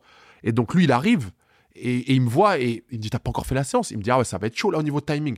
Et j'appelle l'assistant et je lui dis Là, il est, il est 10h et tout. On avait rendez-vous à 7h30, 8h. Euh, j'ai pas de nouvelles. Euh, qu'est-ce qui se passe? Il me dit Oh, désolé, attends, j'appelle Kanye. Je te. Et lui, l'assistant, il est même pas à Paris, il est à New York, où, où elle est, tu vois, il est même pas en France. Donc il y a le décalage, lui il appelle et il me rappelle et il me dit on est vraiment désolé, Kanye il s'est pas levé, il est KO, euh, euh il va pas pouvoir faire la séance, on repart à LA demain, donc euh, et là, je me dis, waouh. Et là, encore une fois, je lui redis, je lui remets sur la table le, hey, genre c'est pas c'est pas c'est pas clean, c'est pas pro. Moi, tu vois, j'avais j'aurais pu partir hier avec mon client euh, dans les îles là pour le faire travailler et là avec vous euh, donc il me dit euh, bah, dites-moi comment on peut s'arranger et tout, on vous on vous on vous dédommage bah. Et là, je le prends sur moi, ça me fait très mal à l'époque parce que j'avais besoin d'oseille et je lui dis non, bah vas-y, moi, je le prends pour moi, c'est pour moi, pas de souci. Mais par contre, quand vous revenez en janvier, c'est moi que vous appelez. Tu vois, là, vous m'avez mis un plan, ok, truc. Mais là, tu me dis que vous revenez en janvier, vous m'appelez. Ouais, pas de souci, bah, bah, bah, bah. Mais encore une fois, je me dis, putain, tu vois, ils vont revenir, ça se trouve, ça y est, il va même pas me calculer, tu vois. Donc, je pars. Mais je pars, je suis en mode moral à zéro. Je me dis, putain, je viens de perdre 2000 balles à cause des billets que j'ai annulés et l'autre que j'ai repris. Je, vais, je viens de m'embrouiller avec ma femme. Je vais aller là-bas. Ça va être des vacances en, ambiance. Euh, et euh, je suis là-bas et je gamberge pendant toutes les deux semaines. Je suis en mode, ouais, non, laisse tomber. Euh, mais après, en même temps, j'évoque le fait de, non, t'inquiète. Ils vont revenir. Ils vont... Et je parle avec la sœur de ma femme et texto. Hein, je lui dis, tu vas voir. Je vais rentrer, il va m'appeler. En plus, je sais qu'il est avec une meuf en ce moment-là. elle est cotée au state, tu vas voir. Elle aussi, elle va m'appeler. Et je lui dis texto, la Kim Kardashian, je la connaissais même pas, hein, mais tu vas voir. Je vais rentrer et, je vais les voir. Elle et lui. Je rentre le le 2 janvier 2013, le 4 janvier 2013, allô, on arrive sur Paris, euh, on, on, reprend des séances et cette fois-ci on est parti. Kanye reste 4 mois, il enregistre son album et il a besoin d'être euh, in shape, en forme pendant toute la, la durée de son enregistrement. Et là, c'est parti. Et là, on cale la première séance et là, il vient. Et là, ça y est. Ça se débloque. Là, pour de la vraie. c'est plus pour de la fausse, on plus pour de la fausse. Là, je l'ai rencontré, j'ai fait une première séance avec lui euh, qui se déroule plutôt bien de mon point de vue, mais difficile à cerner parce que lui, très peu expressif. Aucune émotion. Tu vois, ouais, voilà. Euh, je sais pas si c'est bien, je sais pas si c'est dur, facile, je sais pas s'il a kiffé. C'est il vient, il fait le travail que je lui demande et il repart. Et, et il fait ça pendant deux semaines. Donc à chaque fois, je me dis, putain, est-ce qu'il aime, est-ce qu'il n'aime pas? Mais à chaque fois, son assistante, elle me dit, ouais, demain il revient, demain il revient. Donc je me dis, quelque part, il y a un truc qui se passe bien. Et après deux semaines, son assistante, elle, m'écrit en me disant, ouais, euh, euh, Kanye West, il aime bien ta manière de travailler. Il me demande là de voir avec toi si tu es dispo pour voyager avec lui. Et là, on est le 29 janvier. Non, on est mi-janvier et il me demande à partir du 29 janvier, est-ce que je suis dispo? Donc ça va ultra vite. Ouais.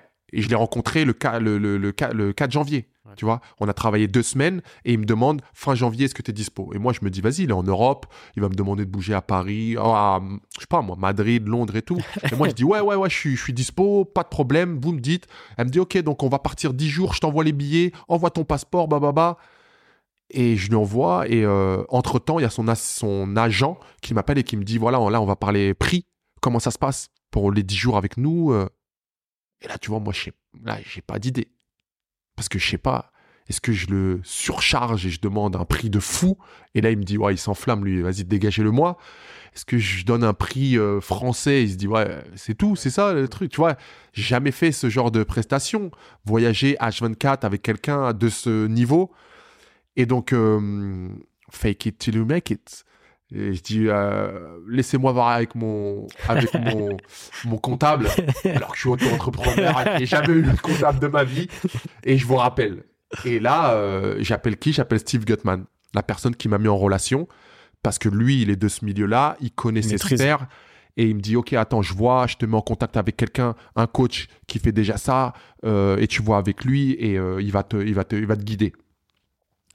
Et le mec, je reçois un mail, avec un mec qui est en, copie, qui s'appelle Marco euh, Borges. Et je me dis, c'est qui ce mec-là? Truc, truc. Je fais mes recherches.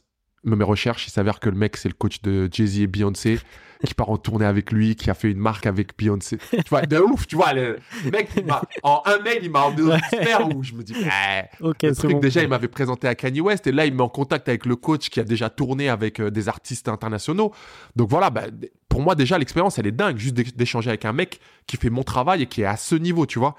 Donc euh, je parle avec lui et il m'explique, voilà, moi d'habitude je fais ça, euh, ma journée euh, que je multiplie par deux et que je rajoute les perdièmes pour la bouffe, tout est pris en charge par eux. Donc toi quand tu bouges, t'as rien à sortir, bon ok. Et moi je fais mon petit calcul et tout et, et là, vas-y, je me dis, vas-y, je vais tenter un truc, je dis 1000 euros par jour.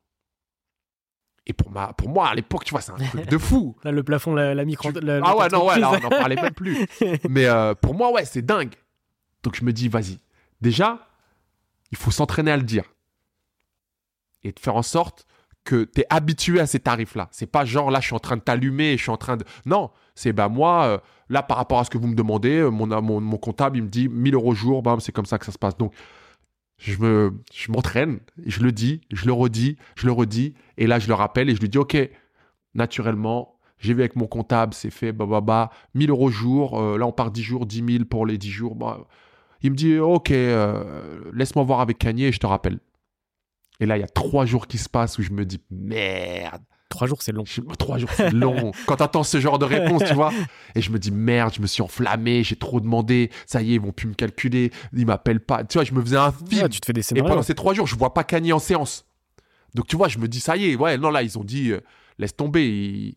Et, et, là, je, je, me dis, merde, je le rappelle, je lui dis, je baisse les prix. Mais ça fait, ça fait, ça fait, ça fait, ça fait pas pro, tu vois. Non, en fait, je, en fait 700 euh, pour vous même alors que moi, je suis presque prêt à leur dire, eh, même gratuit, je vais tu vois. Eh, là, vous parlez d'un truc, surtout quand je vois les dates. Je paye pour venir. Mais ma parole, j'aurais payé pour y aller. Parce qu'on va, on, fait euh, Abu Dhabi, un show euh, dans un stade, euh, plus de 50 000 personnes. On fait un, un stop aux Seychelles pour un show perso qui fait lui pour un- une demande de, particulier. Et après, on va à Johannesburg, en Afrique du Sud, pour un show pareil, dans un stade, 100 000 personnes, un truc de fou. Et, euh, et trois jours après, boum. Ok, Joe, c'est bon, on t'envoie les billets. Rendez-vous à l'aéroport, tel jour, telle date, telle heure, truc, ton avion, ton... Et c'est parti. Je me retrouve dans l'avion avec le staff de Kanye West, avec Kanye West qui est là-bas. Et on va en direction d'Abu Dhabi. Et on arrive là-bas, on est euh, sur Yas Island, c'est l'île où il y a le circuit de F1, dans un hôtel de dingue. Tu vois, moi je suis en mode, voilà, là je découvre et je suis en train de voir un truc, mais en même temps, il faut que je reste très pro. Bah ouais, faut que, tu vois, comme si c'était normal. Ouais, voilà, exactement. C'est la routine. Ouais, est dedans. Et c'est ce que je fais. Toutes les, euh, toutes les séances, je suis à l'heure, je suis dispo. J'essaie toujours de faire en sorte, tu vois, et c'est un truc que je me suis, moi, après, quand j'ai travaillé avec les artistes, que je me suis mis euh, comme règle, c'est toujours de, de visuellement euh, faire en sorte qu'ils me voient, par exemple, avant qu'ils montent en scène. Pas qu'ils se disent, euh, bah, le mec, il est avec moi, et là, il est en train de lifer, il est en train de faire sa vie euh, dans le public, il est en train de gérer des meufs, ou je sais pas. Non, man, je suis là pour toi, c'est toi qui m'as fait venir. Regarde, je suis là. Check avant de monter sur scène. Même, même si pour lui, c'est un- même s'il s'en souvient pas. Je veux dire, si à un moment, il doit faire le, le récap de sa soirée et de se dire, euh, il y avait quoi, il y avait. Ok, j'ai vu Joe, il était là. Et à chaque fois, là, quand il descend de scène. Alors que c'est pas mon travail, tu vois. Mais c'était un truc où je me disais, vas-y. Moi, je le vois que en séance. Cette partie-là, là, quand il est sur scène, je suis pas obligé d'être là. Mais je veux lui montrer que moi, je suis là pour toi, tu vois, à n'importe quel moment. Donc, tu montes sur scène, vas-y, je suis là. Tu descends de scène, je suis là. Et, euh, et j'ai fait ça à chaque fois. Et après, c'est un truc qui m'a, que, que j'ai maintenu après quand on a fait les tournées. Tu vois, on a fait 40 dates à travers les États-Unis et j'étais là. Pareil. Et je pense que ça a créé un truc où, euh, où, tu vois, après, avec lui, des fois, il m'emmenait sur certains déplacements où on était presque même plus dans les séances, tu vois. Ça veut dire que j'étais avec lui, H24, mais on... j'étais avec lui, quoi. T'es là en, en mission, quoi. Ouais. Alors, Je sais- je sais même pas je suis là en quoi, en fait. C'était ça qui était bizarre. Parce que je suis pas un assistant, je suis pas, entre parenthèses, son pote. Je suis, je suis censé l'entretenir physiquement, tu vois. Mais là, on part sur des trips de 10 jours et on fait euh, une séance. Et tout le reste du temps, je suis juste avec lui, à droite, à gauche, en haut, en bas. Tu vois, c'était, c'était fou pour moi. Ouais. Tu vois, des fois, il me disait même, hey Joe, excuse-moi de t'emmener dans ces trucs-là. Mais je voulais lui dire, hey, mais gars, ah, mais gars, tu sais ce que tu me dis là Là, vas-y, fais ce que tu veux. C'est-à-dire, on est dans des vannes, on se déplace, on est en Italie, il y a lui, moi et sa styliste, tu vois. Et on est là et il va chercher des, des, différents textiles pour euh, des, des, des, des, projets qu'il veut faire au niveau euh, vestimentaire. On est là, il m'emmène dans son showroom à Milan où il est en train de concevoir des sacs, des chaussures, des trucs, avant même que Yeezy, euh, la marque actuelle qu'il a fait après avec Adidas, existe, tu vois. Je vois la conception de la première Yeezy avec Adidas. Je vois le transfert de la, la transition de Nike à Adidas. Tu vois, non, dingue. Donc pour moi, même si là, euh, j'ai pas, j'étais pas là dans un, dans un rôle de coach à 100% à faire que du sport, l'expérience, tout ce que j'ai vu, tout ce que j'ai vécu à ses côtés, ce que ça m'a apporté, c'est Mais ça vaut tous les et, coachings ouais, euh, fou, du monde. C'était fou. Là, c'était lui qui me coachait, tu vois, mais à un autre niveau. À un autre niveau, parce qu'après, ça m'a aidé à appréhender tout ce que j'ai pu euh, à- à- à, euh, rencontrer après dans, ma, dans, dans le reste de. Comment de- ça, de l'aventure. Comment ça se passe avec euh, ta femme et tes enfants? Parce que du coup, t'es en déplacement ultra Bah, fréquemment. Là, là, il y a deux ans, après la première rencontre, après le voyage en Guadeloupe, après euh, tout ça, il y a deux ans qui sont vraiment, vraiment tendus. Où là, t'es dans un rythme. Où là, c'est assez dingue, ouais. C'est assez dingue. c'est ouf comme expérience. C'est fou comme expérience. Mais mais sur tu un gagnes de bien malade. ta vie, Ouais. euh, c'est du travail, mais de l'autre côté, tu as ta femme, tu as deux enfants en bas âge, j'ai loupé des anniversaires, j'ai loupé des rentrées de, de, de- classe, j'ai loupé pas mal de choses. Euh, ma femme, ça a été difficile parce qu'elle, elle travaillait et en plus, elle devait gérer les deux enfants. Pendant que moi, j'étais euh, au Mexique euh, sous les cocotiers avec Kim et Kanye, tu vois, où des fois, j'avais presque honte de faire un FaceTime parce que parce que je savais qu'on était au mois de novembre et qu'en France c'était le temps de merde et la galère et tu vois et que moi j'étais là même si je travaillais j'étais au Mexique et j'attendais qu'on m'appelle pour ma séance tu vois c'était euh, c'était pas équitable on va dire Et C'était donc, beaucoup de sacrifices aussi. donc, donc ouais, ça passe par des sacrifices. Encore une fois, je le disais au début, ça passe par des choix. Là, ça a été des choix qui ont été difficiles, mais j'avais un truc en tête et je disais à ma femme, s'il te plaît, vas-y, juste tiens, parce que si ça passe, je te laisse souffler, tu pourras être à la cool, tu vois. Et donc de 2013 à 2015, je suis à travers le monde à voyager à droite à gauche. Il m'appelle. Ce qui était chiant, c'était qu'il m'appelait pour euh, une semaine à la base, qui se transformait en un mois. Et tu oui, vois, tu savais jamais vraiment combien de temps tu partais. c'était surtout ça qui était difficile à gérer. Ouais. Si à ma femme, je lui disais, OK, là, je pars trois semaines, de telle date à telle date, tu sais que je suis là euh, à telle date, elle savait qu'elle pourrait souffler à telle date et que j'arrivais. Que... Mais là, c'est que elle s'accrochait à une date et cette date, elle était repoussée de deux semaines. Donc ça, tu sais, psychologiquement, quand tu es déjà dans le dur et que c'est difficile, tu as les deux enfants, tu te- t'emmènes les enfants, tu récupères Nani, taf, tu vois, c'était... Et je l'ai compris, hein, mais euh, c'était... euh, Ouais, c'était deux ans difficiles. Ce qui fait qu'après deux ans de voyage, de... je leur dis, euh, OK, je veux bien continuer à travailler avec vous, mais par contre, les voyages, ça devient trop. Donc, soit je suis dispo pour vous quand vous venez en Europe, comme ça, moi, ça minimise un peu mes, mes trajets et je peux rester euh, proche de la famille, ou soit vous faites un visa pour la famille et je bouge à LA.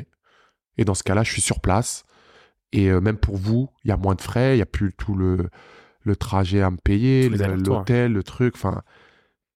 Et là, ils me disent, euh, bah ouais, vas-y. Tu vois, Parce que cette demande, moi, elle m'a pris trois mois à faire. Je me disais, non, ils vont Pareil, encore que- plein de doutes. Ouais, En ouais. euh, Et être très français du truc de à penser des réponses à leur place, tu vois, à me dire. Alors que ça fait deux ans qu'ils te payent les allers-retours, Ouais, les ouais, machins, ouais. etc. Mais et que, encore, Pour moi, je sais pas, il y a un truc où c'est pas justifié cette demande, tu vois? C'est ils vont croire que j'essaye de gratter ou euh, alors que les Américains ils fonctionnent pas comme ça. C'est si tu leur apportes quelque chose et que tu es bénéfique à leur euh, à leur business, à, à leur expansion, tu vois, à- expansion, ça se dit. ouais, Ouais. on va dire que ça se dit. Ok. Bon, enfin, vous voyez ce que je veux dire. ouais. Alors, au fait qu'ils grandissent, Ouais. si euh, je peux les aider euh, dans ce sens-là, ils, vont, ils vont faire l'effort. Surtout que là, c'est un truc qui lui coûte rien. Il a juste à signer et à dire oui, si Joe il vient aux États-Unis, je euh, travaille avec lui. Tu vois, moi, je lui demande de rien me payer. Tout ce qui est les avocats, les trucs, juste tu te portes garant pour moi quand je viens aux États-Unis. Et il m'a dit ouais. Et ça, je t'ai dit, c'est passé par attends, non, je vais pas lui demander les trucs. Et qui c'est qui m'a qui m'a fait passer le pas? C'est Steve Gutman. Après un rendez-vous où il me dit, ok, maintenant tu as fait deux ans de tournée, tu as fait ça, tu as fait ça, tu étais avec eux. C'est quoi, euh, c'est quoi la next, next step? C'est quoi la prochaine étape? Ben moi, comme un Français encore, bah t'es euh, mortel, moi, ce que je, je viens de faire deux ans. Là, je reprends ma clientèle à Paris. euh, C'était fou l'expérience et tout. Je retourne à l'usine. Ouais, tu vois, ouais. Tranquille. Parce que pour moi, encore une fois, ça, j'en étais, j'en étais content, tu vois. C'était au-delà de ce que je m'étais fixé à la base. Donc pour moi, ça, c'était déjà bien. Et je me disais pas, il y a un truc au-dessus de ça, tu vois. Parce que, bah parce que tu sais, on, les, les barrières que Ouais, nous-mêmes, barrière mentale, se on se, met- met, on se met un plafond. ouais, voilà, ouais, elles sont, elles sont dangereuses. Très dangereux. Parce que il y a, y a que toi qui peux te limiter en fait. Et donc quand moi je lui dis ça, il est presque déçu, tu vois. Genre euh, moi je t'ai pas présenté Kanye West et tout ce qui s'est passé là pour que tu me dises là, je vais revenir à l'usine et repartir sur euh, sur mon rythme d'avant. Et il me dit non, vas-y, demande-lui, écris-lui le mail là. Vas-y. Et c'était en mode presque écris-lui sinon moi vas-y, c'est bon, c'est fini entre nous, tu vois. J'ai pas fait tout ça pour que et donc je lui ai écrit le mail que j'ai mis euh, deux mois, à me re- deux, trois mois ouais, à me retourner le cerveau au truc. Et la réponse, elle est arrivée en deux jours. Normal. C'est en mode, euh, ouais, Joe, je te, je te le fais. Dépose des documents à mon assistante, ce que j'ai fait. Et deux jours après, tout était signé. Et en plus, c'est des trucs chiants à signer, tu vois. C'est pas genre, il y a une signature, il y a au moins 15 signatures. Pire qu'une Signez là, auto-entreprise. signez là. Ah ouais, ouais. signez là, faites ça. Et deux jours après, je repasse et boum. Les trucs qui sont signés. C'est ouf. euh, Steve, il a eu un impact, un impact de malade sur ta, sur ta carrière, en fait. Ah ouais, ouais. ça, a été, ça a été limite un coach, tu vois, entre guillemets, Ouais, de, de, ouais, ouais. de dev perso, entre Et guillemets. encore aujourd'hui, hein, je te dis franchement, et encore aujourd'hui, tu vois, quand il y a des trucs, c'est lui que j'appelle, c'est lui que. Et dès que je peux le croiser, que ce soit elle est ici ou, ou n'importe où, euh, on- je fais en sorte de le croiser. Mais on est toujours en, en relation. hein. Et donc, t'arrives avec ta, ta famille aux États-Unis, à Los Angeles. Ouais, 2015, août 2015. J'ai mon visa en mai 2015. Ouais. Et donc mai, juin, juillet, août, j'ai trois mois pour organiser euh, le, dé- le déménagement. Euh, Trouver des écoles, trouver un appart, trouver. Enfin, J'imagine que c'est un bordel monstre. c'est un bordel monstre. c'est un bordel monstre. Parce que autant je connais LA, Ouais. mais quand j'y vais, j'y allais rarement en me disant je vais habiter là. Donc le regard sur la ville, il est pas pareil. Et puis c'est pas pareil de partir vivre quelque part seul et de partir Ouais. vivre quelque part avec, Avec- une ouais. femme et des enfants. Et encore, c'était même pas partir vivre quelque part. C'est pas pareil de partir travailler quelque part seul, où tu sais que tout est pris en charge par la personne qui t'emploie, et ensuite tu sais que tu reviens en France et que tu repars sur ta vie française. Et là, non, là, on me dit, ok, maintenant faut, vas-y, ça y est, tu l'as le visa maintenant là. Qu'est-ce que tu fais? Et tu vois, c'est- pas là que je pouvais dire, Hey, euh, en fait, non, je- chaud, Ah. euh, je viens d'acheter un appart, je venais d'acheter un appart. Tu vois, donc, non, je viens d'acheter. Lui, lui, il n'y aurait pas eu d'excuse valable maintenant que tout ça s'était fait, tu vois. Donc, ne serait-ce que par respect pour lui, je me devais de. Vas-y, il m'a fait confiance, il m'a présenté ça, il m'a emmené jusque-là. Vas-y, maintenant, je dois y aller de toute façon. Il y a plus de retour en Il n'y a arrière plus de retour en arrière, ouais. Et j'y suis allé. Donc, je pars deux semaines, vite fait, en juillet, début juillet, que moi, pour trouver les. La, Il t'héberge au départ, non? Non. Non. Ah non, non, non. Après, c'est. Moi, comment je lui avais exposé, c'est. hey, si tu me fais ça, moi, j'arrive me là-bas, ça y est. Après, je suis, tu vois, Ouais. je travaille toujours avec toi, mais voilà, j'habite là-bas, euh, à mes frais. Je... Donc, euh, donc, non, ouais, je me retrouve là-bas. Il faut que je trouve l'appart, il faut que je trouve l'école, dans quel coin me situer, dans quel. Et là, je me retrouve confronté euh, au prix de là-bas, tu vois. Parce que quand j'y allais, moi, je faisais pas trop attention au prix, puisqu'on me payait tout. Et là, euh, le moindre petit appart deux pièces, c'est 2500 balles par mois. Et là, je me dis, ah ouais, ok, ok, ok, donc va falloir faire ça. Je fais mes petits calculs et je me dis, s'il me paye tant, s'il me prend tant de séances, bah, bah, bah. Et pour tous les gens qui pensent, ouais, bah, c'est facile, il arrive à LA, il avait Kanye West, etc. Sauf qu'une fois que j'arrive là-bas, Kanye West, je le vois moins que quand j'étais en France. Tu vois? Je comprenais pas pourquoi, tu vois. Je dis, le mec, il m'appelait euh, tout- toutes les semaines, tous les jours, à me payer un billet euh, Paris-LA pour que je le coach. Là, je suis sur place et je le vois une, deux fois par semaine. Et surtout que maintenant, le prix de la séance, c'est plus le prix du forfait qu'il me payait par jour, tu vois, quand je venais. Là, maintenant, j'habite sur place. Donc, euh, il n'a pas à me payer un forfait. La raison pour laquelle, que j'avais mise en avant pour, euh, pour, euh, pour, euh, pour, qu'il me fasse le visa, c'était une fois que je suis là, t'as même plus besoin de me payer autre chose, si ce n'est les séances que qu'on va faire, tu vois. Donc après, quand tu passes de 1000 balles la journée à, à 200 balles la séance, et que le mec il te prend 2 trois séances par semaine, c'est c'est c'est plus la même chose, tu vois. Et surtout que il y avait plein de trucs que j'avais pas pris en considération, c'est que quand lui il me prend sous son sous son entreprise, sous sa boîte pour me faire mon visa, en fait je ne peux travailler que pour lui. Mhm. Donc officiellement je ne peux pas faire rentrer d'argent autre que ce que lui me donne. Donc c'est hyper euh, contraignant, quoi. Hyper contraignant parce que je peux pas développer de clientèle. Donc ma première, ma première année et demie, je suis à la gorge en fait. À peu de choses, à, à- à peu de choses près, je rentre en France même à la fin de l'année et demie parce que j'ai pas, je fais pas ce que je pense que j'allais faire. Euh, ça devient de plus en plus chaud. Euh, les enfants, au début, moi, quand j'arrive, je les mets dans une école privée parce que le public, je sais pas trop comment ça se passe. On me dit, selon là où t'es, c'est pas spécialement bien et tout. Donc, je me retrouve à payer euh, 1000 balles par enfant par mois pour un petit qui est en maternelle et une petite qui est en CE1, tu vois. Donc, moi, avant même d'avoir fait rentrer 1 euro, quand j'arrive à LA, il faut que j'en sor- que j'en sorte au moins 5, 6 1000 euros. Enfin, dollars à l'époque, ouais. T'imagines la pression. Et je viens de France où euh, 1200, euh, 1200 euros de loyer, c'était cher, tu vois. Ouais, et Où puis je me où, disais, les, où les études euh, sont Euh, gra- gratuites, ouais, tu vois. Enfin, Et là, j'arrive dans un truc où il faut que je paye un loyer à 2005, une, deux écoles euh, à 1000 dollars chacune, une voiture. Gars, la pression là que j'ai ressentie, elle était au max du max. Parce que là, t'as beau avoir un Kanye West ou des Kardashian ou, ou- ou qui tu veux. Là, là, là, le, le business model, il était. euh, les calculs n'étaient pas bons. là. Kevin, les calculs n'étaient pas bons. Donc, euh, donc ouais, non, il a fallu, bah, il a fallu nouveau challenge. Tu vois, encore une fois, la facilité, ça aurait été de dire Ah non, c'est trop dur. Mais encore une fois, rentrer à Paris, pour moi, ça aurait été une défaite. De la même manière que quand j'étais en Australie, rentrer en France, si j'avais pas fait mon année, ça aurait été une défaite. Qu'est-ce qui se passe du coup après? Donc là, bah, il Qu'est-ce faut. que tu prends comme décision? La, la grosse décision, c'est le, le premier été où c'est chaud financièrement. Je dis à ma femme, prends les enfants et va en Guadeloupe. Parce qu'à l'époque, on n'a qu'une voiture. Donc euh, là-bas au States, c'est tout se fait en voiture. Les ramener les enfants à l'école, déposer les enfants à l'école, les récupérer, tout ça. Donc ça veut dire que moi, mon emploi du temps, il dépend de la disponibilité de la voiture. Donc tu vois, c'est une galère. C'est une galère, mais je te dis pas possible. Je me retrouve à aller, faire des coachings en footing. Je pars une heure avant, je fais un footing de, de 8 km pour aller faire une séance, tu vois.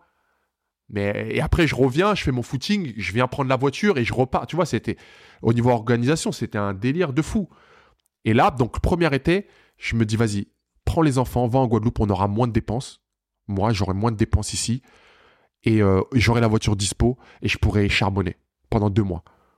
Et surtout aussi, je pourrais recréer un, tu sais, un, un lien au niveau euh, social. Parce que moi, je- tu ici en France, je sortais pas, j'étais très casanier, j'avais ma clientèle. On va dire, j'étais arrivé, tu vois. Mm. Et, j'- et- et- et j'étais dans ma zone de confort. Là, t'avais tout à refaire, quoi. Ah là. L- Là où est l'importance de, de se challenger et de sortir de sa zone de confort.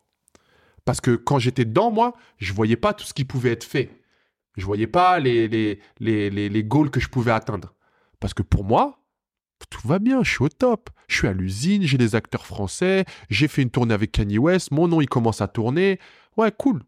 Zone de confort. Zone de confort égale danger tu vois, égale danger. Parce que tu ne le vois pas, le truc s'installer. Et, et tu vas te retourner dix- dans 10 ans, ou tu vois, et tu vas Ce dire sera trop tard. Ah merde, 10 ans déjà qui sont passés, qu'est-ce que j'ai fait? Bah, je suis resté dans ma zone de confort. Ouais, c'était bien.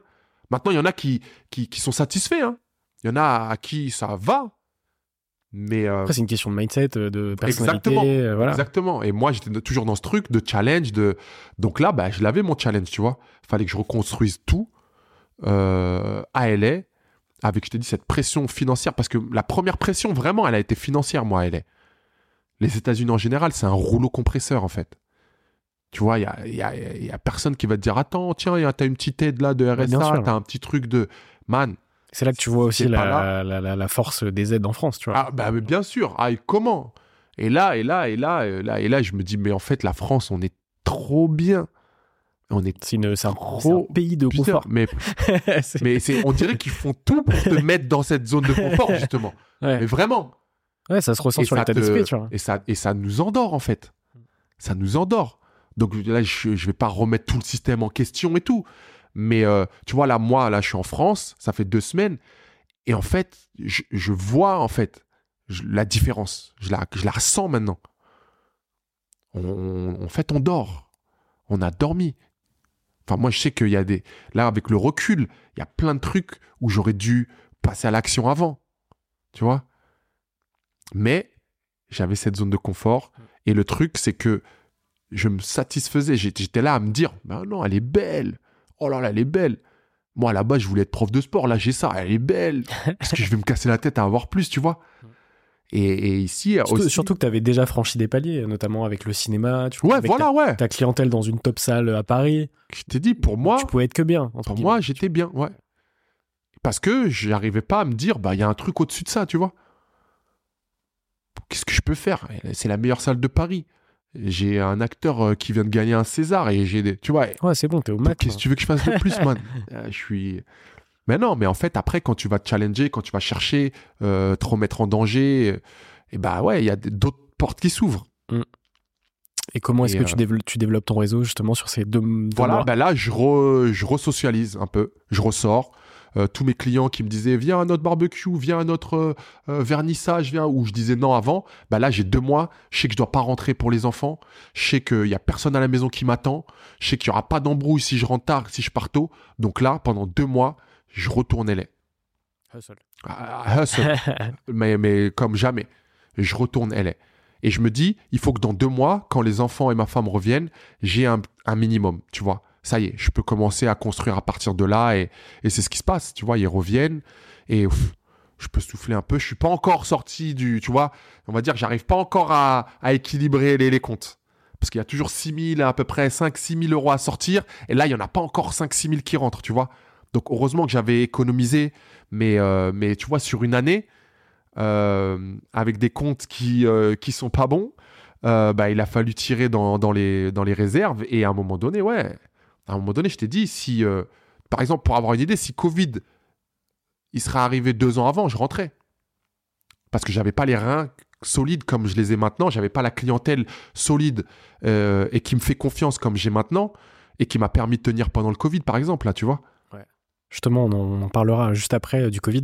Ouais. Mais du coup, à ce moment-là, quelques moments après, enfin quelques temps après, comment est-ce que tu arrives à coacher euh, la famille Kardashian notamment? Bah après ça, j'avais déjà eu des touches. Ouais, t'avais déjà eu des touches, ouais, évidemment. Via Kanye West, ou euh, quand il me voyait coacher Kanye West chez eux, enfin chez lui, et qu'elle elle passait, elle me disait tiens, on essayera un jour, tiens, euh, moi je veux essayer, euh, tiens, euh, Chris, la mère, elle m'a dit que t'étais super, truc. Et ça après aussi pareil, c'est c'est ça qui euh, qui me qui me permet de tourner euh, dans cette sphère-là. Mais moi le truc c'est que je venais de vivre un truc où j'avais vu que je pouvais pas tout miser sur eux. Parce que tu vois, je suis venu en me disant, ouais, Kanye West, il va me prendre ça, et on va faire ça, je vais faire ça comme séance et je vais rentrer ça comme argent. Et là, je venais de passer un an où, où man, j'étais dans le dur, tu vois. Donc, euh, donc euh, moi, j'ai j'ai- j'ai dé- j'ai- j'ai développé mon business de manière à pas dépendre d'eux. Comme dans tout business d'ailleurs, faut Comme jamais mettre les yeux dans le même panier, de, bah ouais. de Là, quelques dans- personnes, tu vois. Et donc, euh, et donc là, j'étais en mode, s'ils viennent et ils prennent des séances, parfait, c'est du bonus. Si je les ai pas, il faut que je puisse continuer à, à fonctionner. Et c'est ce qui s'est passé. Et, et après, le truc, c'est que les deux sphères ont, ont- ont continué à se développer parallèlement. Et il y a un moment où euh, j'étais à fond avec les Kardashians, à fond avec mes clients, euh, monsieur et madame, tout le monde. Et ça y est. Et après, j'ai euh, trouvé ma, C'était un bon j'ai combo. trouvé, ouais, j'ai trouvé ma, ma, ma stabilité et, et c'est ça que je maintiens depuis, tu vois. Bien sûr. Donc euh, là, ouais. Ensuite, on on, on arrive euh, à la pandémie en 2020. Euh, tu fais quelques quelques capsules pour Click euh, avec Pendant ouais. Mouloud, justement sur des pour faire du sport, notamment Ouais. chez soi. Comment est-ce que euh, est-ce que ça se passe cette période pour toi? Bah ça, cette, euh, cette période de bah après, pandémie déjà, déjà, ce qu'il faut savoir, c'est qu'après, quand, quand ça y est, je commence à stabiliser en, au, à LA, moi, j'ai, j'ai, j'ai un, une envie, c'est de toujours de ma- maintenir un contact avec la France. Donc, euh, tu vois, je crée une passerelle avec euh, certaines émissions, avec des, je développe des projets ici, Oui, qui me font de revenir. la télé. ouais. ouais, qui me Mm. font revenir, qui me font faire mes allers-retours. Donc ça montre un peu ma tête, tu vois, euh, en, en France. Et, euh, et ensuite, ouais, le, le Covid arrive quand je suis en plein enregistrement de, de, de, de, de- de ces émissions, ce qui fait qu'on ne peut pas finir un des projets qui s'appelait Les Cancres, qui était pour la chaîne RMC Story, et euh, qui avait des super bons retours. Mais on peut pas le finir parce que ça se tourne dans des écoles. Euh, les équipes techniques peuvent pas euh, accéder aux écoles maintenant avec le Covid. Enfin, ça devient une galère. Et donc, on est obligé de faire euh, six épisodes au lieu de huit. Euh, mais en tout cas, voilà, j'ai montré ce que je pouvais faire au niveau de la télé. Et mon nom a tourné, tu vois, et, c'est plutôt cool. Et le Covid arrive, donc je rentre. Le Covid arrive littéralement hein, quand je suis en France en train de tourner pour les cancres, début mars. Et là, on, on entend qu'ils vont commencer à fermer les frontières, etc. Donc je dis, les gars, moi, je peux pas prendre le risque. Donc je rentre. Et deux jours après, aux États-Unis, euh, il y a Trump qui annonce la fermeture et qui dit, euh, euh, si vous n'êtes pas américain, vous rentrez plus sur le territoire, quoi. Donc à deux, trois jours près, C'est je suis coincé. Ah ouais, franchement, suis- suis- j'aurais pu être coincé ici. Donc à partir de là, bah, j'arrive à LA et là, là commencent les, pour moi, deux ans et demi de de, de LA, quoi, où je suis Ouais. pas sorti du pays. Et euh, donc la pandémie et donc Mouloud que je connais euh, depuis pareil, un peu comme Omar, je le connais d'avant. euh, Ouais, c'est la même- la même génération, Ouais, ouais. voilà, ouais.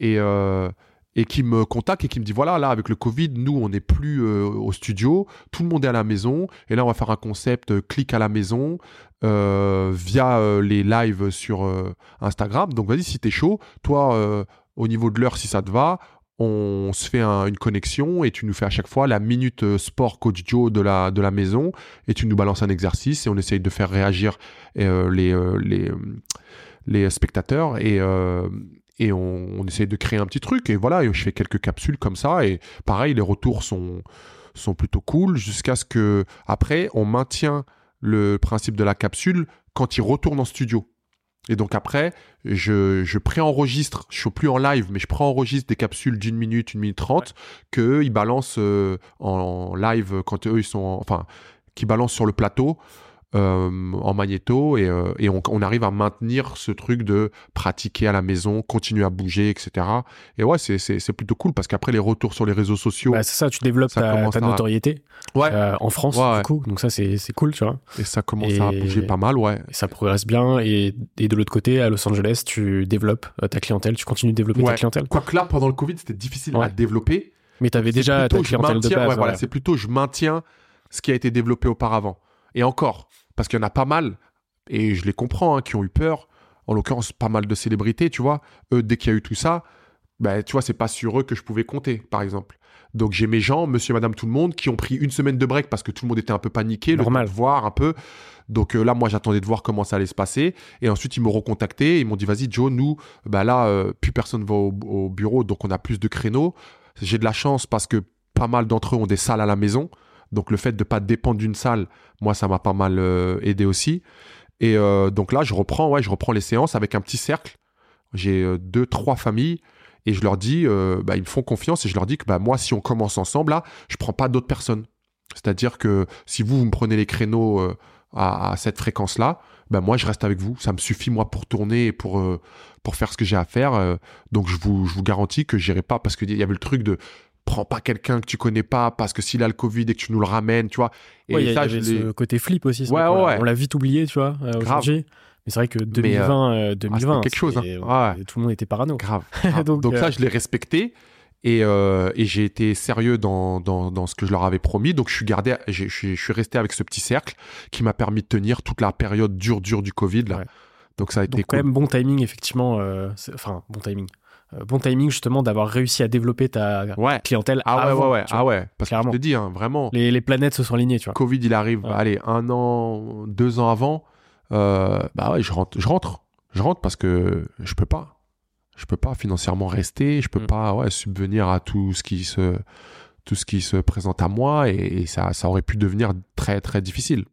Ouais.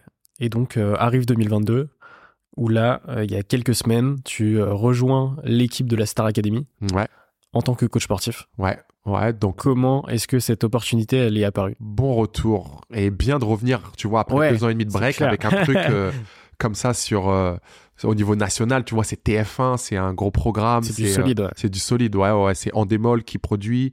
Euh, donc, euh, donc euh, comment le- ça le- se un, passe grand, un grand retour aussi. euh, Ouais, après, émission. 20 après 10 ans, ouais, ouais. Ça, c'est les 20 ans de l'émission, mais ça fait 10 ans qu'il n'y a pas eu de. Donc, donc ouais, le- il me- comment ça se passe? Il me contacte tout simplement. hein. Allô Joe, on a entendu parler de toi, on a suivi un peu ce que tu faisais. Ils me font faire un casting, mais elle me fait comprendre que c'est une formalité parce que c'est toi qu'on veut, tu vois. Donc ça, moi, ça me met en confiance, ça me rassure.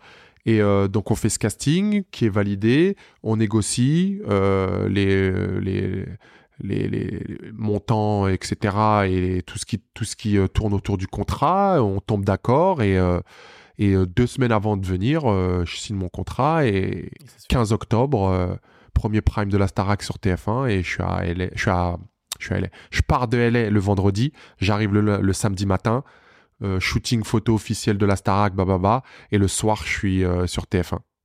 Donc euh, ça se goupille pas mal. Et là, euh, là ça fait quoi? On est euh, à trois semaines d'aventure Starac. ça se passe avec les Ça se candidats? passe Ouais. super bien avec les candidats et avec le, les profs et avec la prod en général. Puis les les retours, retours- du public sont super bons aussi. Ouais, les retours sont bons. Moi, la prod euh, est content, satisfaite du travail que je fournis, donc moi, ça me va. Et euh, derrière ça, on a les audiences qui sont assez folles, de ce que Mm. je comprends. Exactement. Moi, j'ai pas trop de, de, enfin, de, de, de, de, de, choses pour, euh, Pour mesurer, pour ouais. mesurer. Ouais, j'ai pas d'idée de ce que ça représente vraiment, mais de ce que eux me je crois que ça cartonne. ouais. Et quand ils m'expliquent, ouais, euh, c'est plutôt pas mal. Donc, un, euh, un retour fracassant. ouais, plutôt bien. Plutôt un bien. retour fracassant pour la Starac et puis pour toi en France. Et puis pour moi en France, ouais, ouais, parce que ça, ça, ça remonte ma tête, tu vois, euh, et euh, et il y avait des choses qui étaient en suspens, qui ont été mises en suspens par rapport au Covid, puisque je pouvais pas revenir, et que là, bah, je reprends les rendez-vous à droite à gauche pour relancer, et euh, la visibilité de la Starac aide pas mal pour euh, pour repartir sur de nouveaux projets aussi, tu vois. J'ai j'ai plusieurs questions bilan pour toi. Euh, que je pose à chaque fois dans, dans chaque épisode. La première, c'est qu'est-ce qui a été le plus difficile dans toute ton aventure euh, Vraiment le, le, le, truc le plus difficile que tu as, dû faire. J'hésite entre les deux ans de voyage, où pareil, il fallait faire le choix de je délaisse forcément un petit peu la vie familiale, mais j'avais ce truc-là en tête. Je savais où j'allais. Tu vois, ça aurait pu être dangereux si je savais pas, si j'avais rien comme objectif, comme et, et, et j'aurais pu perdre sur les deux tableaux. Tu vois, mais là, j'ai pris ce choix-là de, ok, j'y vais, mais je sais où je veux aller. Et si j'arrive à l'avoir, Madame elle sera contente. Parce que là, ouais, pour la pour l'histoire aussi, c'est que j'avais dit à Madame, quand on arrive là-bas, si ça se passe bien, tu peux souffler, t'as pas besoin de travailler. Je te mets à l'abri, quoi. Ouais. Et donc là, ça fait sept ans qu'elle a pas besoin, qu'elle a pas eu besoin de travailler. Donc ça, c'est ça, c'est plutôt cool. Et j'hésite, je t'ai dit, entre ça et euh, cette première année et demie, une fois sur place, tu vois, où la pression était différente, mais ça a été, non, je dirais, je dirais les deux ans de voyage, les deux ans de voyage, ouais. parce que vraiment là, là, il y avait, il y avait un sacrifice. Ouais, on en avait parlé justement. Là-bas, aux États-Unis, c'était dur, mais on était ensemble, tu vois. Je rentrais à la maison, entre... mais là, il y avait ce sacrifice de, je loupe, je t'ai dit, j'ai loupé des anniversaires, des premiers jours d'école, des rentrées, des trucs, des trucs importants. Donc, donc il fallait, il n'y avait pas d'autre choix que, que ce soit payant de l'autre côté. Parce que sinon, ça aurait été très compliqué avec madame. Ah ouais, c'est clair. tu vois, il fallait, fallait serrer la ceinture parce que je lui disais, serre, tiens, tiens, tiens. Si au bout, il n'y avait pas ce que, ce que, ce que j'envisageais, ça aurait pu être, ouais, ça aurait pu être chaud. Donc, et, je dirais ça, ouais. Et l'autre question pour cette partie, c'est de quoi est-ce que tu es le plus fier aujourd'hui? Eh ben, ça sera l'autre partie. Ça sera l'installation et l'arrivée, avoir surmonté tout ce qu'il fallait surmonter là à LA et d'être là où je suis aujourd'hui, tu vois. C'est-à-dire, je souffle. C'est bon, tu souffles. Et là, si je reviens en France, c'est pas parce que je suis en galère là-bas et parce que j'arrive pas à, à, à, passer le cap et à sub. Non, là, si je reviens en France, c'est soit un problème administratif euh, au niveau des visas, euh, l'immigration, etc. Et dans ce cas-là, bah, moi, euh, j'avais tout ce qu'il fallait pour pouvoir rester, mais là, euh, je peux pas. Ou alors, c'est un choix personnel de, OK, il y a quelque chose à faire en France, on revient en France. Ouais, ouais Donc, comme pour la Starac où là, bah, t'as un planning, c'est carré et, ouais, et ouais, tu sais quand tu vas repartir, quoi. Là, c'est. Super. Euh, on va passer à la dernière partie euh, du podcast. Euh, avec deux premières questions un peu plus globales et ensuite des petites questions rapides. Est-ce que tu peux me parler d'une rencontre qui a marqué ton aventure? Est-ce que ça va être Steve, du coup? Ah, totalement, ouais. Totalement, parce que cet échange, pour la petite histoire, je le rencontre, je, le connaissais hein, depuis, ça faisait euh, deux ans que je travaillais avec lui, mais le jour où je le rencontre, Steve, je devais pas être là où je l'ai rencontré. C'est un endroit où, tu vois, bah, c'est le seul rendez-vous dans ma vie que j'ai donné à cet endroit-là, à Invalide. Pourquoi? Parce que j'avais rendez-vous avec un coach, un pote, coach, Vincent, qui se reconnaîtra, qui était là, lui, donc qui a vu tout. Tu vois, l'échange, la photo de Kanye West, l'échange du numéro, j'ai envoyé ton numéro. Il était là, il a vu, lui, comment ça s'est passé. Et donc, lui, il était à, au Trocadéro et moi, j'étais vers Montparnasse. Et on s'est dit, bah vas-y, on, a rendez-vous, on se donne rendez-vous entre les deux, à Invalide. Et à Invalide, sur un trottoir, il y a un, une petite sandwicherie, il fait pas très beau, on se dit, on se met à l'intérieur ou à l'extérieur? On se dit, vas-y, on a les manteaux, on se met à l'extérieur.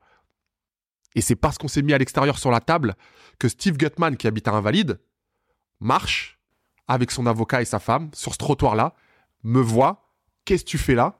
Bah, J'avais un rendez-vous avec mon pote, et qui me dit bah moi je devais partir hier à New York mais j'avais rendez-vous avec mon avocat euh, pour un truc urgent donc j'ai décalé et je te vois là là. Tu vois ce que je veux dire? C'est vraiment à des trucs.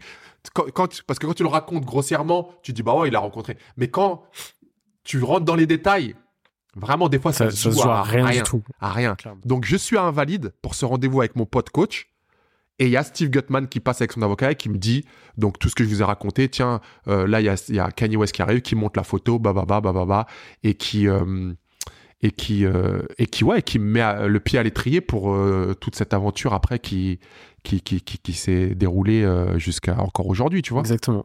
La, la deuxième question, c'est est-ce que tu peux me citer trois personnes qui t'inspirent le plus aujourd'hui? Sachant qu'à chaque fois, nos sources d'inspiration, tu vois, elles évoluent en fonction du, enfin, au fil du temps. Ouais. Euh, mais est-ce qu'il y en a trois que tu peux, tu peux m'en parler? Bah, je dirais, euh, bah, tu sais, moi, il y a quelqu'un à qui je me suis beaucoup accroché. Euh, c'était Jay Z, bizarrement. Tu vois, enfin bizarrement. C'était d'abord parce que j'aimais bien sa musique. Ensuite, quand j'ai commencé à, à, à, à, prendre du temps sur ce qu'il disait, à, à étudier ce qu'il disait, après à connaître son parcours, d'où il venait, ce qu'il avait fait et comment il l'avait fait. Euh, ouais, le gars, il m'a fait, il m'a fait, il m'a fait gamberger, tu vois. Et encore aujourd'hui, quand tu vois où il a amené son business, le mec, il m'a. c'est, le boss. Hein. Ouais, non, c'est clair, c'est clair, c'est clair. Et quand tu l'écoutes, tu vois, euh, il t'explique que, en fait, c'est euh, tout ce qu'il a pu faire au niveau de la rue, il a juste transféré au niveau du business et il a gardé cette, cette même mentalité. Et, et, moi, dans tout ce que je fais, c'est ce que j'essaie de faire. Je dis pas que j'arrive en mode rue dans tous mes rendez-vous, yo, bah, bah, non. C'est, tu vois, il y a cette mentalité, tu disais tout à l'heure, le hustle, te dit jamais que tu es arrivé, en fait. Et attaque chaque projet, chaque truc que tu fais, comme si c'était le premier qu'on te proposait quand tu étais en galère. Euh, dans, dans, dans, dans, ton quartier à, attendre justement qu'un plan arrive, tu vois. Et si on te ferme des portes, tu, tu, bah, vas chercher les autres. Tu vas chercher les autres parce que euh, il y en a d'autres. Hmm. Il y en a d'autres. Donc, euh, non, ouais, Jay-Z, ça a été un, pendant longtemps et encore aujourd'hui, bah, un peu moins aujourd'hui, parce qu'il y a des trucs où j'ai été déçu, euh, mais ça a été, tu vois, un des premiers où, parce que j'avais pas de modèle français aussi. on n'a pas, tu vois, ce genre de truc où, tiens, lui, j'aimerais bien faire. Donc, moi, j'étais déjà en mode, en mode ricain à essayer de, de, comprendre leur mental et comment ils arrivaient à faire ce qu'ils faisaient. Et, lui, ça a été un boost. Après, euh, il y a une personne que j'ai rencontrée aussi pendant mon parcours qui a été euh, une révélation et qui a été un, boost aussi, qui s'appelle Jérôme Jarre. Ah ouais Ouais. Incroyable, Jérôme Jarre. incroyable, tu vois, de par son histoire et de par ce qu'il est, ce qu'il a fait, comment il l'a fait. Euh, le mec, quand il te raconte son histoire, mec, il, a, il, a, il avait même pas 30 ans quand je l'ai rencontré. Il avait déjà vécu mille vies. Tu vois ce que je veux dire enfin, et, euh, et lui, même, tu vois, s'il est euh, presque 10 ans plus jeune que moi, le temps que j'ai passé avec lui, il m'a, il m'a, il m'a, il m'a fait grandir, tu vois. Il m'a, il m'a apporté beaucoup. Ouais, puis je pense qu'il a un niveau de sagesse tellement puissant que. Ah ouais, ah ouais, non, ouais. Flash, tu vois, le mec. Euh, tu vois, franchement, quand j'ai vu lui, lui, lui, vraiment, c'est lui qui m'a montré qui mettait ses actions là où ses mots étaient. Ça veut dire il n'y a pas un truc dont il me parlait qu'il n'a pas fait. Et ça, tu peux que respecter. Parce que je te parle pas de. Il m'a dit demain, je vais commencer le sport. ou Non. Il a dit demain, je vais lever 2 millions. Et je vais aller là-bas et je vais donner l'argent à ces gens-là. Et là, on a besoin d'un avion. Je vais ramener un avion. Et on va mettre 60 tonnes de. Et tout ce qu'il m'avait dit, tout ce qui. Ça se faisait. Tu vois? Et quand un mec, il arrive à réaliser ce qu'il dit, mais à ce niveau-là, avec ses propres moyens, ça veut dire qu'il n'y a pas de. Tu sais, il y a, y a pas de. Je te parle pas d'une boîte avec des. C'est lui et son téléphone. Littéralement. Le mec, il a bougé des montagnes. Et lui, c'est vraiment le genre de mec que s'il me dit Joe, je vais faire ça, je le suis, mais les yeux fermés, tu vois. Je lui... Et c'est ce qui s'est passé pour certains projets qu'on a, certains trucs qu'on a fait ensemble, tu vois. Et pareil, lui, euh, ouais, non, lui, il m'a lui, ça a été une, très belle rencontre. Il dédie sa vie à, l'humanitaire aujourd'hui. Ouais, ouais. à, en avoir été blessé, tu vois. Il a pris sur lui pour tout ce qu'il a fait. Incroyable. Parce qu'il aurait pu choisir la facilité. C'était lui, lui c'était l'origine de tous les youtubeurs et tous les. Euh, il avait cassé Vine à l'époque. tu vois, bah, c'était le plus grand Viner de l'époque à un point où tu le, vois le petit euh, Frenchie, Frenchie qui débarque aux États-Unis avec un accent de ouf. Et quand tu quand tu quand il te raconte pareil là c'est l'histoire tu vois grossière mais quand il te raconte son histoire mais gars t'es le mec il est à terre. Ah oh, je te dis le mec il est trop ça veut dire que mon histoire à côté c'est un petit truc tu vois c'est et c'est là où je ouais je me suis dit ah ouais non il y a des gens quand même et le mec tu vois il a il a aussi pris sur lui comme je te disais et profondément tu vois parce qu'à un moment, il a dû faire un choix, encore une fois. Est-ce que je prends l'oseille à faire des trucs qui ne sont pas moi? Ou est-ce que je vais dans un truc qui va, qui va m'envoyer euh, plus bactère? Euh, mais par contre, ça va apporter à des gens et, ça va m'apporter à moi humainement, tu vois. Le mec, à, à 23 ans, a refusé quand même un million de dollars. Mm. Mais il a choisi l'impact qu'il voulait avoir dans, sur, le, sur, le, sur, sur, lui-même et sur le monde. Ça, c'est euh, incroyable. Parce que je, je crois qu'on peut même pas les compter sur les doigts d'une main, les gens qui refuseraient un million de dollars. Clairement pas. Aujourd'hui, à 23 ans, tu vois. Hmm. Donc, euh, ouais. Euh, Jérôme Jarre, super rencontre. Et j'aimerais le voir encore plus, tu vois. Mais là, je t'ai dit, il est vraiment dans, dans son truc de. Ça a été dur pour lui, il a dû se reconstruire, il a dû. Mais euh, j'espère le revoir là, là, euh, avant que je reparte euh, à LA. On va pouvoir passer aux questions rapides. Qu'est-ce que tu fais pour aller mieux? Sport. Un film ou une série à me conseiller? Rami. C'est quoi? Rami Youssef, tu connais pas? Non, Alors, je te le conseille. je, je note. Ouais. T'as même pas besoin de me, me teaser le truc. Euh, si tu, si tu n'avais pas été coach sportif, qu'est-ce que tu aurais fait? Je pense que j'aurais été dans le business, entreprendre, créer des trucs. Parce que c'est ce que je vais faire maintenant, tu vois, en fait. C'est ce que tu fais déjà en fait. Ouais, ouais, ouais. Mais tu vois, ça m'a pris du temps. Mm. Parce que, parce que, en fait, là, je m'aperçois, coach, en fait, c'était peut-être, non, c'est c'est peut-être pas un prétexte, parce que j'aime le sport et c'est ce que je voulais faire. Mais, euh, mais c'était peut-être juste, en fait, la manière d'arriver à tout ce que je veux faire maintenant, tu vois. Bien sûr. Donc, T'es euh, t'es- t'es entrepreneur, t'as un mindset d'entrepreneur. C'est- Ouais. ouais, ouais. Et je pense qu'effectivement, le, le fait de faire du coaching sportif, c'était. Ça t'a permis d'aller où t'es là aujourd'hui. Ouais, mais voilà, ouais. La suite euh, va être d'autant plus belle, je pense. Donc, entrepreneur, businessman, Ouais. euh, ouais, je pense que c'est ce que j'aurais fait. Y a-t-il une question que tu aurais aimé que je te pose, mais que je ne t'ai pas posée? Euh, ouais, Dis-moi. mes enfants. Comment ils vont? Bien, bien. Non, mais surtout l'impact que ça a eu Ouais, pour moi d'avoir. Maintenant, ils sont, ils sont grands quand même. Enfin, ils ont... Là, ils ont 14 Ouais. et le petit va avoir 11 la semaine prochaine. Comment ils voient euh, justement l'évolution de, de leur papa? Je sais même pas si eux ils réalisent, tu vois. Là, je leur dis, euh, je vais en France pour tourner une émission. ouais, tu vois, presque, presque. Ils re- tu sais, je leur dis, bah tiens, regarde, là, j'ai fait ça, tiens, je leur envoie les vidéos. Là, quand le. Mais tu vois, eux, ils ont. Déjà, je pense pas qu'ils réalisent euh, ce que c'est TF1 ici, ce que c'est la Starac, ce que c'est. Donc, ils se disent, ouais, mon père, euh, il, a, il est passé à la télé. Ouais, et il fait tout. ses trucs, quoi. Et, et, euh, et franchement, c'est mieux. Bien tu vois, franchement. Mais, euh, mais non, ouais, c'est. Tu vois, c'était. Moi, c'est la motivation supplémentaire que ça m'a apporté quand ils sont arrivés, tu vois. À chaque niveau. Quand ma fille, elle est arrivée, c'était 2008, j'arrivais d'Australie, fallait que je commence à construire ici. Et en fait, ils disent, les enfants, les, enfants qui naissent, c'est des portes qui s'ouvrent. Si, toi, tu sais comment le prendre et si tu le veux bien, tu vois. Et moi, à chaque fois, ça a été ça. Ça veut dire que maintenant, ça y est, c'est plus juste, euh, ouais, moi ou. Non, maintenant, je sais pourquoi je le fais, tu vois. Il y avait même plus de questions. Y avait... Tu vois, là, regarde, là, je suis à LA, euh, je suis à Paris, je vais louper des trucs importants euh, pour mon fils. C'est son anniversaire la semaine prochaine, 17 novembre. Vendredi, il joue la finale de Californie au football américain au, au SoFi Stadium, qui est le stade des Rams euh, de la NFL. C'est un sportif du coup. C'est ouais, bah, il, est, il est dedans, ouais. Mais pareil, encore une fois, je suis fier de lui parce que le football américain, c'est même pas un truc où, où- vers quoi moi je l'ai poussé. Oui, parce que c'est pas dans ta culture. Je ne connaissais pas. Ils, na- ils naissent aussi, enfin, ils ont grandi avec une il a culture. grandi avec euh, ça, il l'a pris. Et là, la manière dont il s'investit dans le truc, comment je suis content quand je le vois, comment je kiffe. Tu vois, moi, je peux que le pousser. C'est lui qui m'explique les règles, c'est lui qui m'a qui m'a fait rentrer dedans, tu vois. Donc, euh, donc ouais, qu'ils aient cette niaque, c'est plus que tout, tu vois. Bilingue, c'est bien et tout, mais qu'ils aient ce truc-là, là, que même si on doit revenir en France, ça y est, la graine, elle est, elle est plantée. C'est euh, Le mindset, ouais. Ouais. Et là, moi, mon retour en France et tous les petits trucs que je vais essayer de faire à droite à gauche, c'est essayer de, de planter cette graine dans un maximum de, de têtes Mm. Parce que parce que parce qu'en fait tout est possible quoi. carrément. Et quelles sont euh, les personnes que tu me conseilles pour de futurs épisodes?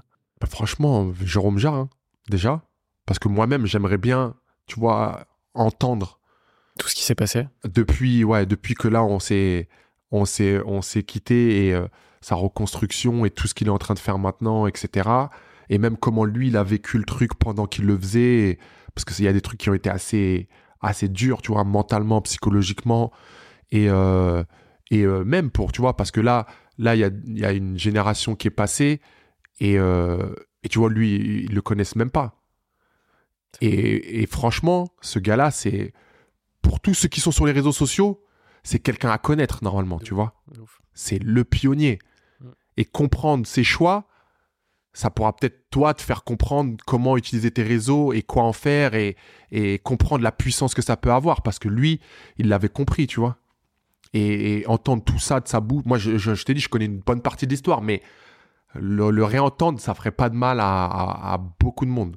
Carrément. Bah, écoute, je, c'est une super reco, et je pense que ce sera carrément intéressant de l'inviter, tu vois, dans, le podcast. Grave.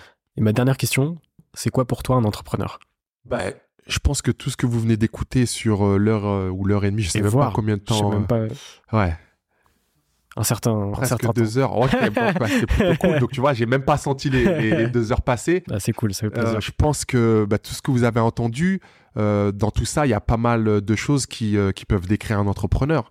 Et le, la, la, la, première, c'est bah, la première des qualités, ça va être celle des, des portes à enfoncer, je pense de pas se laisser fermer euh, des portes sur le nez, ou en tout cas, si elles se ferment, se dire qu'il y en a d'autres, parce que ça, la vie d'un entrepreneur, c'est que ça, hein. c'est que ça.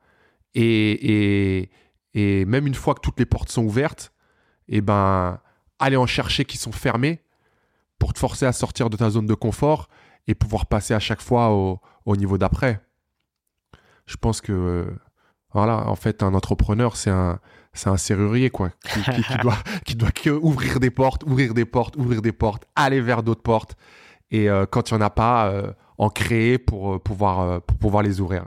Bah écoute, ça va être les mots parfaits pour, pour finir cet échange. Cool. Euh, merci beaucoup Joël. Mais de rien. Pour cet échange, c'était trop cool. Franchement, j'ai trop kiffé. Ouais, j'ai pas vu passer le, temps. Grave, tu vois, tu me il, est 15 heures là. donc, euh, on mettra tous les liens en description pour suivre ton actu. Ok, Et euh, tout ce qu'on peut te souhaiter, c'est du kiff et, du kiff. On est dedans en tout cas en ce moment. Super. Et on va garder ça. Top. Bon allez, ciao ciao. Bonne fin de journée. Ciao.